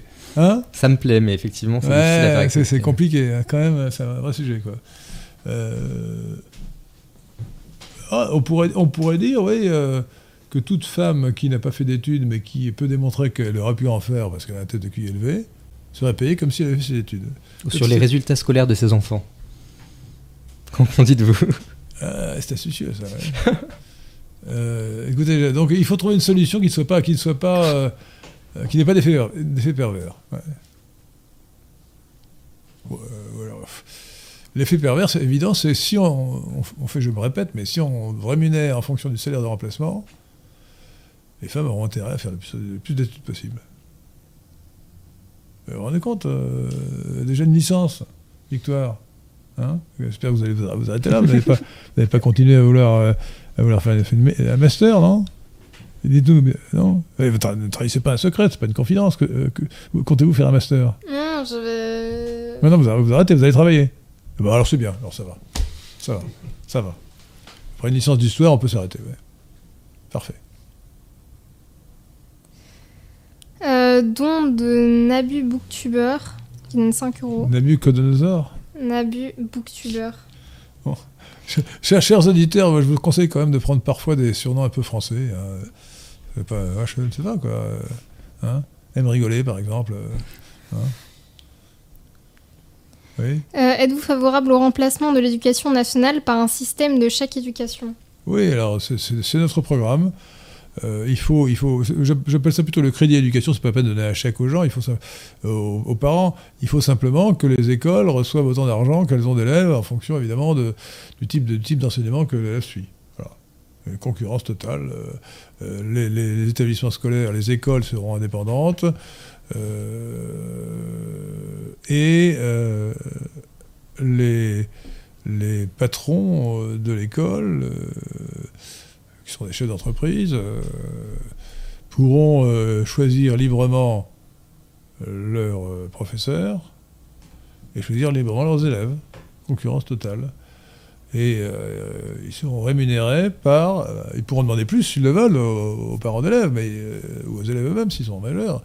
Mais ils seront rémunérés en fonction du nombre d'élèves qu'ils auront. C'est tout simple comme principe. Crédit, éducation. Crédit, enseignement. Tout simple. Alors, je, je me suis fait traiter par la chaire, comment elle s'appelait déjà euh, Comment elle s'appelait euh, Ah, la libérale euh, la. L'ultralibérale m'a disait- elle m'a dit dit que j'étais pas libéral parce que je voulais maintenir le, le principe du programme national. Lisa Ah oui. Li- Lisa, Lisa Kamen. Kamen. Lisa Kamen. Euh, bon, euh, je- il y a des limites dans le libéralisme. Je suis pas ultra-libéral, je suis raisonnablement libéral. Je pense que l'État a un rôle à jouer, qui doit pouvoir fixer des programmes, euh, euh, des programmes scolaires, au moins, au moins jusqu'au niveau du bac, quand le bac aura été rétabli. D'ailleurs, et puis aussi, d'ailleurs, la collation des diplômes au niveau national. Donc, euh, je suis pas pour abandonner tout au privé. Un compromis. Raisonnable. Buctab vous demande ce que vous pensez de l'émission du matin de Radio Courtoisie et de l'équipe qui la compose. Euh, Si vous voulez, euh, euh, je, je pourrais développer ce qui est sur Radio Courtoisie, mais euh, Radio Courtoisie est en, est en ruine. hein, en ruine. Je l'ai. euh, J'ai pris la tête de Radio Courtoisie à la demande de son, fondateur, enfin, de ses cofondateurs, Jean Ferret, qui a cofondé en 1987 avec euh, Serge de lequel Serge de est devenu ensuite, mon ami. Euh, J'ai pris la tête en 2006, très exactement le 5 août 2006, et j'ai été euh, évincé par la suite d'un complot minable le euh, 1er juillet 2017, après 11 ans. Pendant 11 ans, j'ai développé Radio Courtoisie, que j'ai d'abord sauvé, qui était dans une situation épouvantable sur le plan administratif, etc., judiciaire, euh, juridique, je veux dire, pardon, euh, financier, bon, même éditorial. Je l'ai énormément développé en doublant son public en 11 ans. Et depuis que je l'ai quitté, j'avais laissé à mes successeurs un félon, comme je l'ai dit à l'époque, un navire qui pouvait continuer sur son air. Tout était bien. Il suffisait de continuer. Mais ils, ont creusé des, trous dans la, coque. Alors ça a été le fait de, feu Dominique Paoli, qui était d'une incompétence rare, à tel point que je trouvé extravagant qu'elle qu'elle pût vouloir être président, et de son adjoint, qui maintenant, après la succession, euh, euh, Jimmy Pearson, alias euh, Pierre-Alexandre Bouclet. En quatre ans, de 2000, euh, de mon départ en 2017 à 2021, le nombre des adhérents a été divisé par 3. Il est passé de 18 000 à 6 000. Quand même pas mal. Les recettes ont beaucoup baissé, moins d'ailleurs que le nombre des adhérents, pour la bonne raison que Jimmy Pearson, euh, Pierre-Alexandre Bouclet, que j'avais nommé euh, directeur directeur de la communication, était excellent dans ce, dans ce domaine. Et, je l'avais- nommé directeur. Donc salarié, il, était, il est toujours d'ailleurs salarié de la, radio. Je lui avais donné pour un, travail à temps partiel un salaire de 2000 euros par mois. C'est quand même pas mal. hein. Il est excellent dans ce domaine. Mais là, il vérifie le principe de Peter. Le principe de Peter, c'est qu'on atteint toujours son niveau d'incompétence. Ah, il est absolument. Il n'a rien compris au principe de Radio Courtoisie. Il est en train d'ach- d'achever de la tuer. Alors j'espère que la situation pourra être ré- rétablie avant qu'elle ait, ait, complètement été ruinée, qu'elle ait fermé ses portes. Euh, elle ne vit d'ailleurs, depuis mon départ, que sous transfusion. J'avais créé un fonds de dotation de Radio Courtoisie. Quand je dis que j'ai créé, j'ai- conçu, j'ai mis en place, etc. Bon, pour recevoir des héritages. C'est grâce à ce fonds de dotation de Radio Courtoisie que la radio euh, réussit euh, à rééquilibrer ses comptes. Sinon, elle aurait fait faillite depuis longtemps. Alors, euh, cet imbécile de Bouclet, euh, qui est vraiment totalement incompétent, s'imagine qu'il faut faire comme les autres. Et ce double imbécile explique qu'il faut faire de la contre-programmation. Mais il, alors, il prend comme exemple de contre, comme, comme exemple de contre-programmation Sud Radio et, euh, et CNews. Mais ce sont des, radios commerciaux, des, médias commerciaux. Bon. Alors, euh, le principe des radios courtoisies n'est absolument pas celui-là. Euh, si c'est pour faire la même chose que CNews, ou, pardon, ou la même chose que Sud Radio, euh, non seulement ça n'a pas d'intérêt, mais en plus c'est peine perdue. Alors il a pris une charmante, une femme, enfin charmante j'en sais rien, je ne la connais pas, Clémence Oudiakova, qui était un second couteau de Sud Radio pour en faire un premier couteau de Radio Courtoisie. Ah, Qu'est-ce que qu'est-ce que ça donne? Le- le- Les gens n'ont aucun intérêt à écouter Radio Courtoisie plutôt que Sud Radio, euh, qui à la même heure a une meilleure émission. Donc c'est idiot. La vraie contre-programmation, ça consiste à faire, ce qui fait depuis l'origine, une radio avec des bénévoles, des patrons d'émissions libres et bénévoles, qui refusent toute ressource publicitaire et qui euh, ne vit que des dons de ses auditeurs. Ça marche très bien. Ça pourrait continuer à marcher. Et là, déjà, il continue à raconter qu'il ne, qu'il ne vit que des, des- des dons des auditeurs. C'est complètement faux. Euh, il, euh, il, euh, il vend les émissions. Par exemple, il a vendu une émission à la Fondation Jérôme Lejeune. C'est vraiment hallucinant. Moi, je n'ai rien contre la Fondation Jérôme Lejeune, ce sont des gens très bien. Mais on ne vend pas les émissions. Il. il. il n'a pas compris aussi que c'était euh, invivable, enfin intenable à terme de faire juxtaposer des salariés et des bénévoles. Toutes les émissions étaient faites par des bénévoles. Maintenant, non. Clémence Oudiakova est payée. 3000 euros par mois. Euh, avec euh, les, les, supplétifs qu'elle a, avec elle, on arrive à un supplément de, de dépenses annuelles de 300 000 euros. Avec en plus des frais, des, des frais, euh, des remboursements de frais qui n'existaient pas de montant, euh, qui maintenant sont monstrueux, y compris pour euh, Boucler lui-même. hein. Alors que le budget est d'un million d'euros. Donc vous avez une, une radio qui est asphyxiée sur le plan financier, qui augmente productivement ses dépenses. Ah, mais c'est- ce type est d'une incompétence abyssale, abyssale. hein. Pour être ministre du budget en France. ouais, c'est à peu près. Non, mais je veux dire, c'est tellement aberrant que. Euh, alors, je, ne- pour l'instant, n'encouragez pas du tout cet effondrement. Ne donnez plus un sou à Radio Courtoisie tant qu'on continue cette politique débile. Euh, il faut revenir, euh, ou bien supprimer Radio Courtoisie, ou bien si elle doit exister, j'espère qu'elle existera, revenir à la formule géniale d'origine, conçue par Beckett et par Ferret. Le bénévolat. Libre et bénévole. Mais avec une discipline qu'on impose aux, bénévoles. hein. Euh, les patrons d'émissions, là, ils font leurs émissions quand ils, chantent. Quand, ça leur chante, euh, ils partent en vacances ils, ne préviennent pas. Enfin, tout, ça, c'est devenu l'anarchie complète. C'est vraiment... euh, c'est- un pandémonium aujourd'hui, Radio Courtoisie. Un pandémonium avec un imbécile qui a la folie des grandeurs. Là, il fait un deuxième studio. Pourquoi fait-il un deuxième studio? Tout cela est ridicule, mais ridicule à un point que vous n'imaginez pas. Euh, donc, c'est très mauvais. Alors, ce qui me fait rigoler, c'est que euh, il dit, alors c'est un candole, le gars. Alors, Jimmy Pierson, alias Pierre-Alexandre Bouclet, c'est un vrai candole. Il explique, ah mais il faut faire sortir Radio Courtoisie de sa réputation d'extrémisme. comme, il est mort. il est mort. si Radio Continue n'a pas cette réputation d'extrémiste, c'est pas la peine qu'elle existe. La radio a été, a été, fondée par des gens qui, eux, étaient vraiment d'extrême droite, à ma différence. Moi, je suis de droite modérée, mais eux, euh, Serge de qui était remarquable, il était complètement d'extrême droite. Euh, et quant à, Jean Ferret, il était maurassien et il était OS, il avait passé des mois en prison, euh, en camp de concentration à cause de, son engagement dans l'OS auprès de Salan, et il il s'était exilé en Espagne pour échapper à sa condamnation. Euh, bon, donc c'était Radio Contrôlée a été créé par Serge Beckett plus Jean Ferret et d'autres membres de l'OAS. Vraiment comme des modérés. Bon. Et alors ce qui est extraordinaire, c'est que Jimmy Pierson, lui, lui c'est notre école, lui, lui, en fait, il appartient à la PND, il appartient à une nouvelle droite. Crypto néo-SS.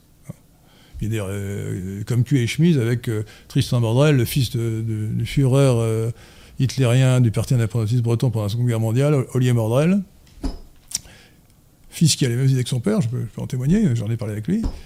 Euh, et il avait fait avec euh, Mordrel, euh, le fils, Tristan, avant la loi Guesso de 1990, un, journal révisionniste qui s'appelait, je crois, Notre Histoire. Donc ce, grand, ce grand modéré qui veut faire échapper à Radio Courtoisie à l'accusation d'extrémisme est un révisionniste négationniste, comme ils disent. Disciple de Forisson. Dieu est son âme. Donc tout cela est absolument. Donc écoutez, non, euh, n'écoutez pas cette émission du matin, cette matinale. Vous n'avez qu'à écouter, écouter, écouter euh, Sud Radio à la place, euh, c'est mieux fait. Hein. faire une radio, une radio de, professionnels avec des gros couteaux, quand on n'a pas les ressources nécessaires, ça n'a aucun sens. Voilà, j'ai fini. Sur Radio Courtoisie. C'est triste.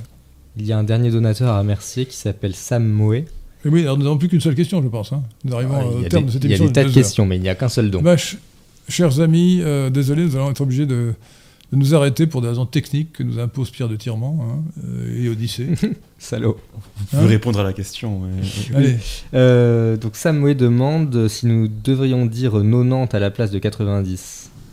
Non, je, j'ai deux raisons de dire non. La première, c'est que c'est l'usage et que ça n'a pas de raison d'aller autrement. La seconde raison, c'est que 80 est un, héritage gaulois, celte.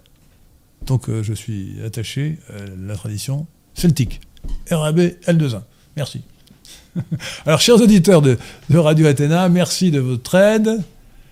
L'argent est le nerf de la guerre. Euh, merci de diffuser les idées. Alors, euh, la prochaine fois, je, je ferai euh, je ferai une publicité pour nos sites, etc., nos, applications, etc., nos groupes.